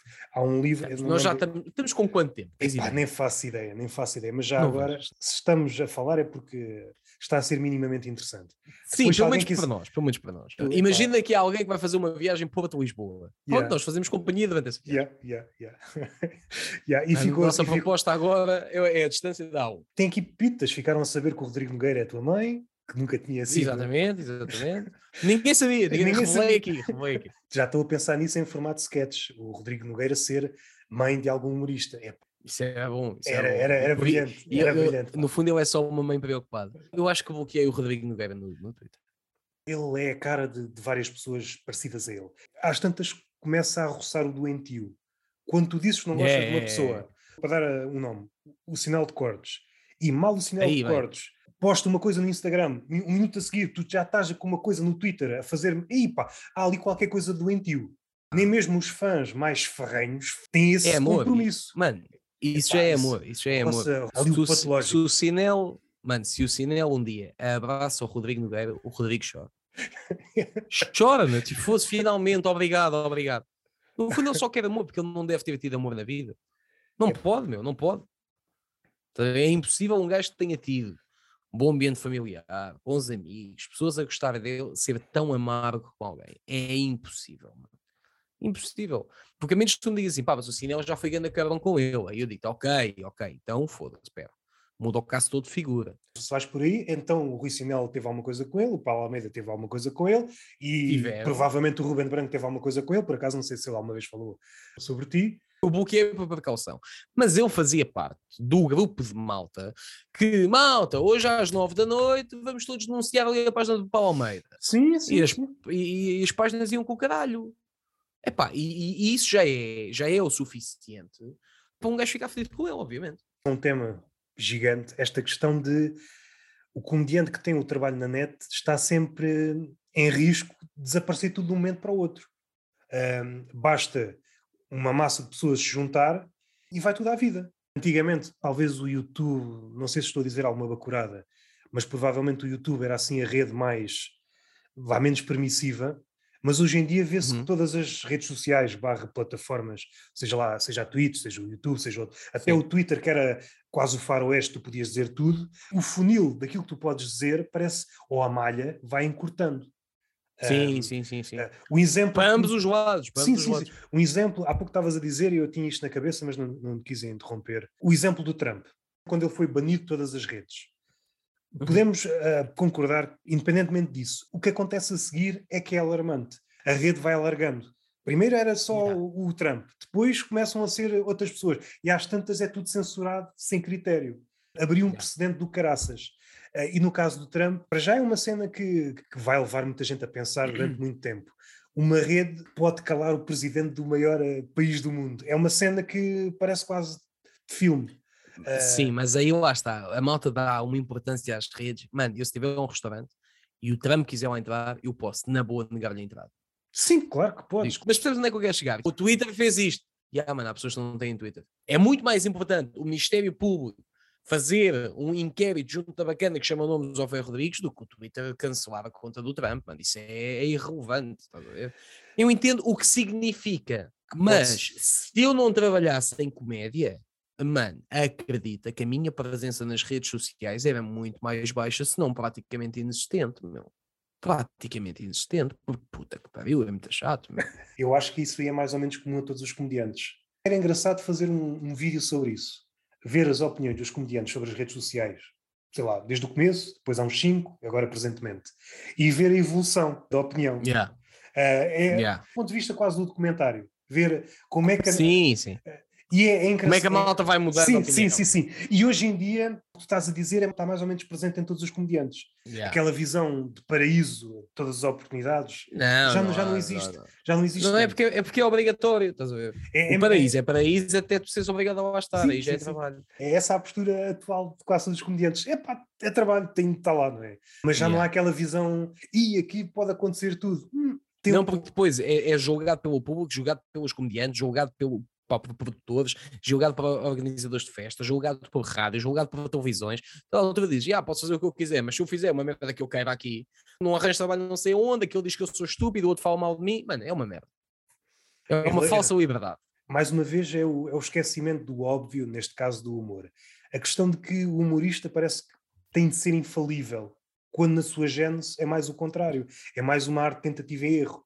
Uh, tu Mas estás a... dos humoristas que vêm, vêm, vêm para sítios dizer que nunca falham e que não têm noites más yeah. e depois fazem uma piada merda no Twitter e malta fica, então, mano, nunca tens noites más, que piada é esta? Pois, mano, se o público em Portugal fosse ensinado a a comédia é uma merda que se demora a fazer, stand-up comedy demora-se a fazer, demora-se a, ter um texto bom, não é qualquer texto que fica fixe, aí se calhar a malda já desculpava muita merda. Agora, como o, o, pouca atenção que há, vem logo uma cambada de gajos com o ego ferido a dizer: Não, nunca tive uma noite que me correu mal, tiveste, mano, tiveste, tiveste e já me contaram, mano. Estás a ver? Há, há, há, uma história então que eu adoro. Há registros. Ya, ya, ya. Aí, mano, fodeste todo ali naquele barzinho em São João da Madeira. Pois é, a vida é boa, meu nome. A vida é boa. Gosto de é, Sim, isso, isso que estás a dizer, realmente...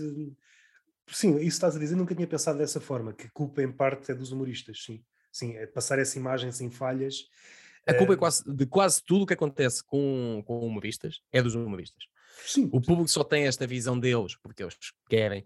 porque só os percepcionam como alguém que pode ser censurado porque eles se autocensuram, só são criticados quando, quando falham porque eles dizem que nunca falham, só são criticados quando, quando eles têm uma opinião pá, pouco informada numa piada, porque eles dizem que sabem sempre mais que os outros e que eles eh, são seres iluminados. Oh, mano, eu, como humorista, a minha proposta é: vou a palco, faço rir as pessoas e vou embora.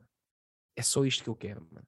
Não quero, ir, pá, ele mudou a forma como eu vejo. Não, se isso acontecer, que seja com humoristas, que seja com putos daqui a 5 anos, 10 anos, dizem assim, mano, pá, eu na altura estava com medo de fazer este texto, mas vi que tu estavas um bocado a cagar para as cenas, que fazes as tuas cenas e olha, isso mexeu comigo, ajudaste, meu. Boa, mano, o meu trabalho aqui está. Por exemplo, uma cena que, que tu dizes, e acho que não, não mentiste, não sei se foi no teu podcast, não ficou subentendido, disseste mesmo. A questão de uma das tuas maiores alegrias é trazer malta nova para perto de ti. Yeah. E Yeah, isso yeah, yeah. é um gesto bonito e raro. Compreender várias cenas que, que há uns tempos pareciam óbvias, mas que parece que ninguém entende. É impossível se engarar sozinho, não é? E de alguma forma, não sei se consciente ou inconscientemente, até porque não és assim tão velho, não é? Tens 28, já sentes de alguma forma que hum, isto só faz sentido se estiveres perto de outras pessoas e de alguma forma tu já estás, e isto com, com as devidas aspas, passar o teu legado. Eu já estou aqui um bocadinho mais acima, deixa-me ajudar estas pessoas que Ah, Eu, eu acho que é mais naquela de quando eu cheguei, ninguém me segurou a é, porta isso, para eu é, isso, é isso mesmo, é isso mesmo, é isso mesmo. Pá, e, e isso aí chateia-me um bocado. E eu estou assim, então vocês estão fodidos, mano. Eu queria entrar num restaurante e tu fechaste uma porta. Está-se bem, mano. Então eu vou abrir a porta. Só que em vez de ali jantar sozinho ao caralho do restaurante onde tu estás com os teus amigos, eu vou com os meus. Mano, e a minha mesa vai fazer mais barulho que a tua, mano.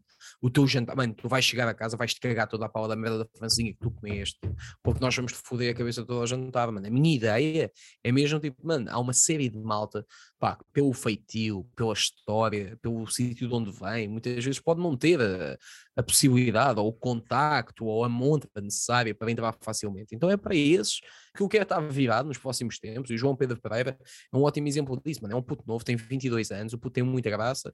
Eu fiz 11 espetáculos no Sá da Bandeira, eu atuo em 8, fiz dois no Lisboa Comedy Club, eu atuo nos dois, e durante mais uns tempos vai estar comigo, mano. Tudo o que eu puder dar-lhe de experiência, de palcos e não sei o quê, públicos diferentes, fomos atuar ao ar livre, ele foi comigo, fui fazer faculdades, ele foi comigo, porque eu acho que é importante haver esse espaço de, mano, olha, qual é que seria a, a próxima vez que iria, eh, sem ser a, a convite meu, um convite que lhe iria cair para ir atuar a Campelos num caminhão, um palco com o Jaime.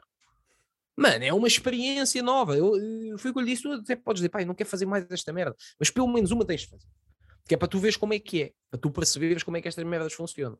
E isso para mim é muito importante. É claro que eu já disse, daqui a uns tempos não, não- a relação termina, ele vai à vida dele e outra pessoa surgirá, porque só assim é que faz sentido. É, acho que já aprendeste o que podias comigo, porque eu também não sou um gobo desta merda, agora, ou pelo menos já bebeste o que podias, nem é aprendeste, é mais fizeste o que podias, já te mostrei aqui os sítios que eu também vou, não vou fazer muito mais sítios do que este, agora está na hora de dar a oportunidade a outra pessoa. Isso sem dúvida, não- mais do que eu ter malta comigo, porque isso felizmente já tenho bons amigos na, na, na comédia e também fora dela, que eu sei que posso contar com eles para sempre, é a cena de pá, é preciso mais malta. É preciso mais malta. Esta merda vai lá. Se, se tu daqui a 10 anos conseguiste ter mais 50 comediantes bons em Portugal, aí a cena já começa a ganhar. Porque aí se calhar já começa a ter comédia em todo o lado, começa a ter comédia em bares, começa a ter. Não tens stand-up na televisão neste momento. Tu tiveste o Levanta-te e Ri, que funcionou durante 3 anos e agora mais um e meio, meia hora babado, vá, dois anos, meia hora babado, ou seja, 5 anos. Mas já a meio história- gás, porque não era com a mesma frequência que era. Exato, exato, exato. Não, ou seja, na história da televisão nacional, tiveste cinco anos um programa de stand-up. E nem foram seguidos e nem nada, e eram pelas limitações de malta que havia na altura, mas eram sempre os mesmos gajos, estás a ver? Esta merda ainda está a começar. Se há coisa que eu posso dizer agora no fim deste podcast é isto ainda está a começar. E a malta a olhar para o tempo, foda-se, vem mais 5 horas. Não sei se te recordas da, da letra de uma música do Valete, a melhor rima de sempre. A, mensa- sim, sim, sim. a mensagem do início, é assim, passa na, na música toda, mas do início, esta questão de haver alguém sempre, eu acredito em ti. E tu, de alguma forma, não sei se verbalizas ou não o que os comediantes estás a dizer, mas de alguma forma é isso que estás a dizer. É pá, eu acredito em ti, acredito. Não digo que isso é uma digo- demonstração de não. afetos necessária. E às vezes nos comediantes dá mau resultado porque incham demasiado e depois. Ya, ya, ya. e Não vale a pena, não vale a pena. E depois vão como o Ruben Branco com um iPad na segunda atuação. Epá, foda-se, foi mesmo mal. Mas de alguma forma é isso que estás a fazer. É, eu confio em ti. Que realmente faz diferença é nesses momentos em que Yeah. o comediante, epá, sei lá se sei fazer isto, não sei, isto não é suficientemente bom. Aparecer um gajo, epá, eu confio em ti. Tu podes não ser muito Yeah. bom agora, mas eu sei que tu, tu vais ser. E às vezes isso é o Sim, suficiente. sim, sim. Sabe, sim. Aquela- aquele- aqueles documentários, quando vemos um comediante, ou seja, um artista qualquer, já no fim da carreira, aquilo que realmente mudou foi o que aquele gajo disse. Aquele gajo acreditou em, mim naquela altura, quando ninguém Yeah, acreditava. yeah. Quando ninguém acreditava. A história da comédia está cheia disso. Por exemplo, o Jim Carrey. Houve ali uma altura em que ele era medonho, não fazia rir ninguém. Não sei se seja por ser do estilo dele, mas seja como for, ele no que faz era muito bom. E quem apostou nele foi quem estava à frente da, da Comedy Store. Ah, assim, eu sei que tu vais ser a Mitzi, não era? Acho que, acho que era. Acho que sim, acho que sim. Ele falhou durante semanas, semanas, semanas, semanas, mas ela viu alguma coisa que ninguém mais conseguiu ver. E foi graças a Yeah. ela que o Jim Carrey é o Jim Carrey de hoje. Podes gostar ou não gostar, Yeah. ah, É, é um, é um poder fodido estar nas mãos de uma pessoa. ah, mas Isso é um poder muito complicado. Imaginem Sim. que ela não tinha visto também. Sim, sim, sim. Provavelmente, eu estou a dar este exemplo, mas provavelmente houve comediantes que podiam ser O Jim Carrey. Sim, sim. E, e outros que se ingraram de outra forma. Isso às vezes é o suficiente para a pessoa ali indecisa. É pá, este gajo acredita em mim. É o suficiente. Há um episódio com o Paulo Oliveira, das Bang, eh, da Bang Sim. Produções, e estávamos a abordar qual é a coisa mais importante no stand-up. É a confiança. Um comediante Sim. sem confiança, é pá, pode estimulá-la. Há, um É exemplo. triste. É, é um palhaço a chorar, meu. Por exemplo, o Steve Martin, ele tem um livro, já não faz stand-up há, há colhões, Uhum. mas ele tinha esta coisa de não tinha confiança. Ele chegou a um ponto em Yeah. que simulava a confiança. Foi a partir daí que ele começou. Houve ali uma altura em que ele provavelmente era o comediante maior do, de sempre. Ah, enchia estádios gigantes. Ah, eu acho que tem que ver com isto.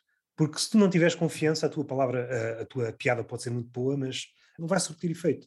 Depende de ti, ou ganhas a confiança de forma natural, ou simulas, ou o rei que o parte. Mas queres dizer mais alguma coisa? Se não há tantas, é um podcast interminável. Sim, opa, não, ainda Um mais agora com o gajo entra já. Não, porque agora entramos na cena da na confiança em palco ou na presença e etc. E é tipo, mano, que isso aí é mais uma vertente técnica, estás a ver? E aí já é tipo, mano, a minha namorada está a chegar a casa, tenho de fazer o jantar.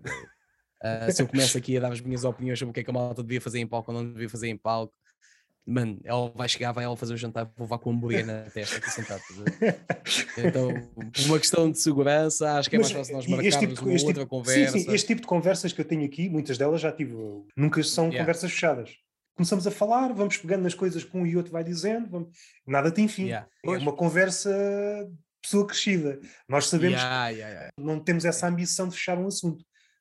Sim, É, nem, nem de chegar a nenhuma conclusão com ele. E que isso é uma cena que também veio com a idade, que é para que é que serve esta conversa? Para nada. No Tivemos fim de contas, conversa- nada serve para nada. Aqui tivemos à conversa, precisávamos de um motivo para isso. Aliás, eu, eu agora na tour que, vamos, vou fazer com, com o Joel, com o Dantas e com o João, que eu chamo-se Temos de Combinar um Café, mesmo bom nome, porque a base é essa, que é, pá, nós precisamos de uma desculpa para estar juntos. Pá, a nossa desculpa vai ser, vamos, fazer, vamos para a estrada fazer espetáculo. Então é a nossa desculpa, pá, temos de marcar um café, nunca combinamos os quatro, um não pode, um não sei o quê, putz, se tivermos trabalho no mesmo dia, no mesmo sítio. Pá, se calhar aí estamos juntos, sim. Então a gente marca café. Não, Isso aí é uma cena, não sei se ligaste a, há pouco estavas a falar dos temas ditos de pessoa mais crescida, e é um tema de pessoa crescida. Essa questão de toda a gente estar disponível acontece muito quando somos mais novos. Nós queremos fazer uma coisa e toda a gente aparece, mas à medida que Yeah. envelhecemos, essa coisa de estar sempre disponível não existe.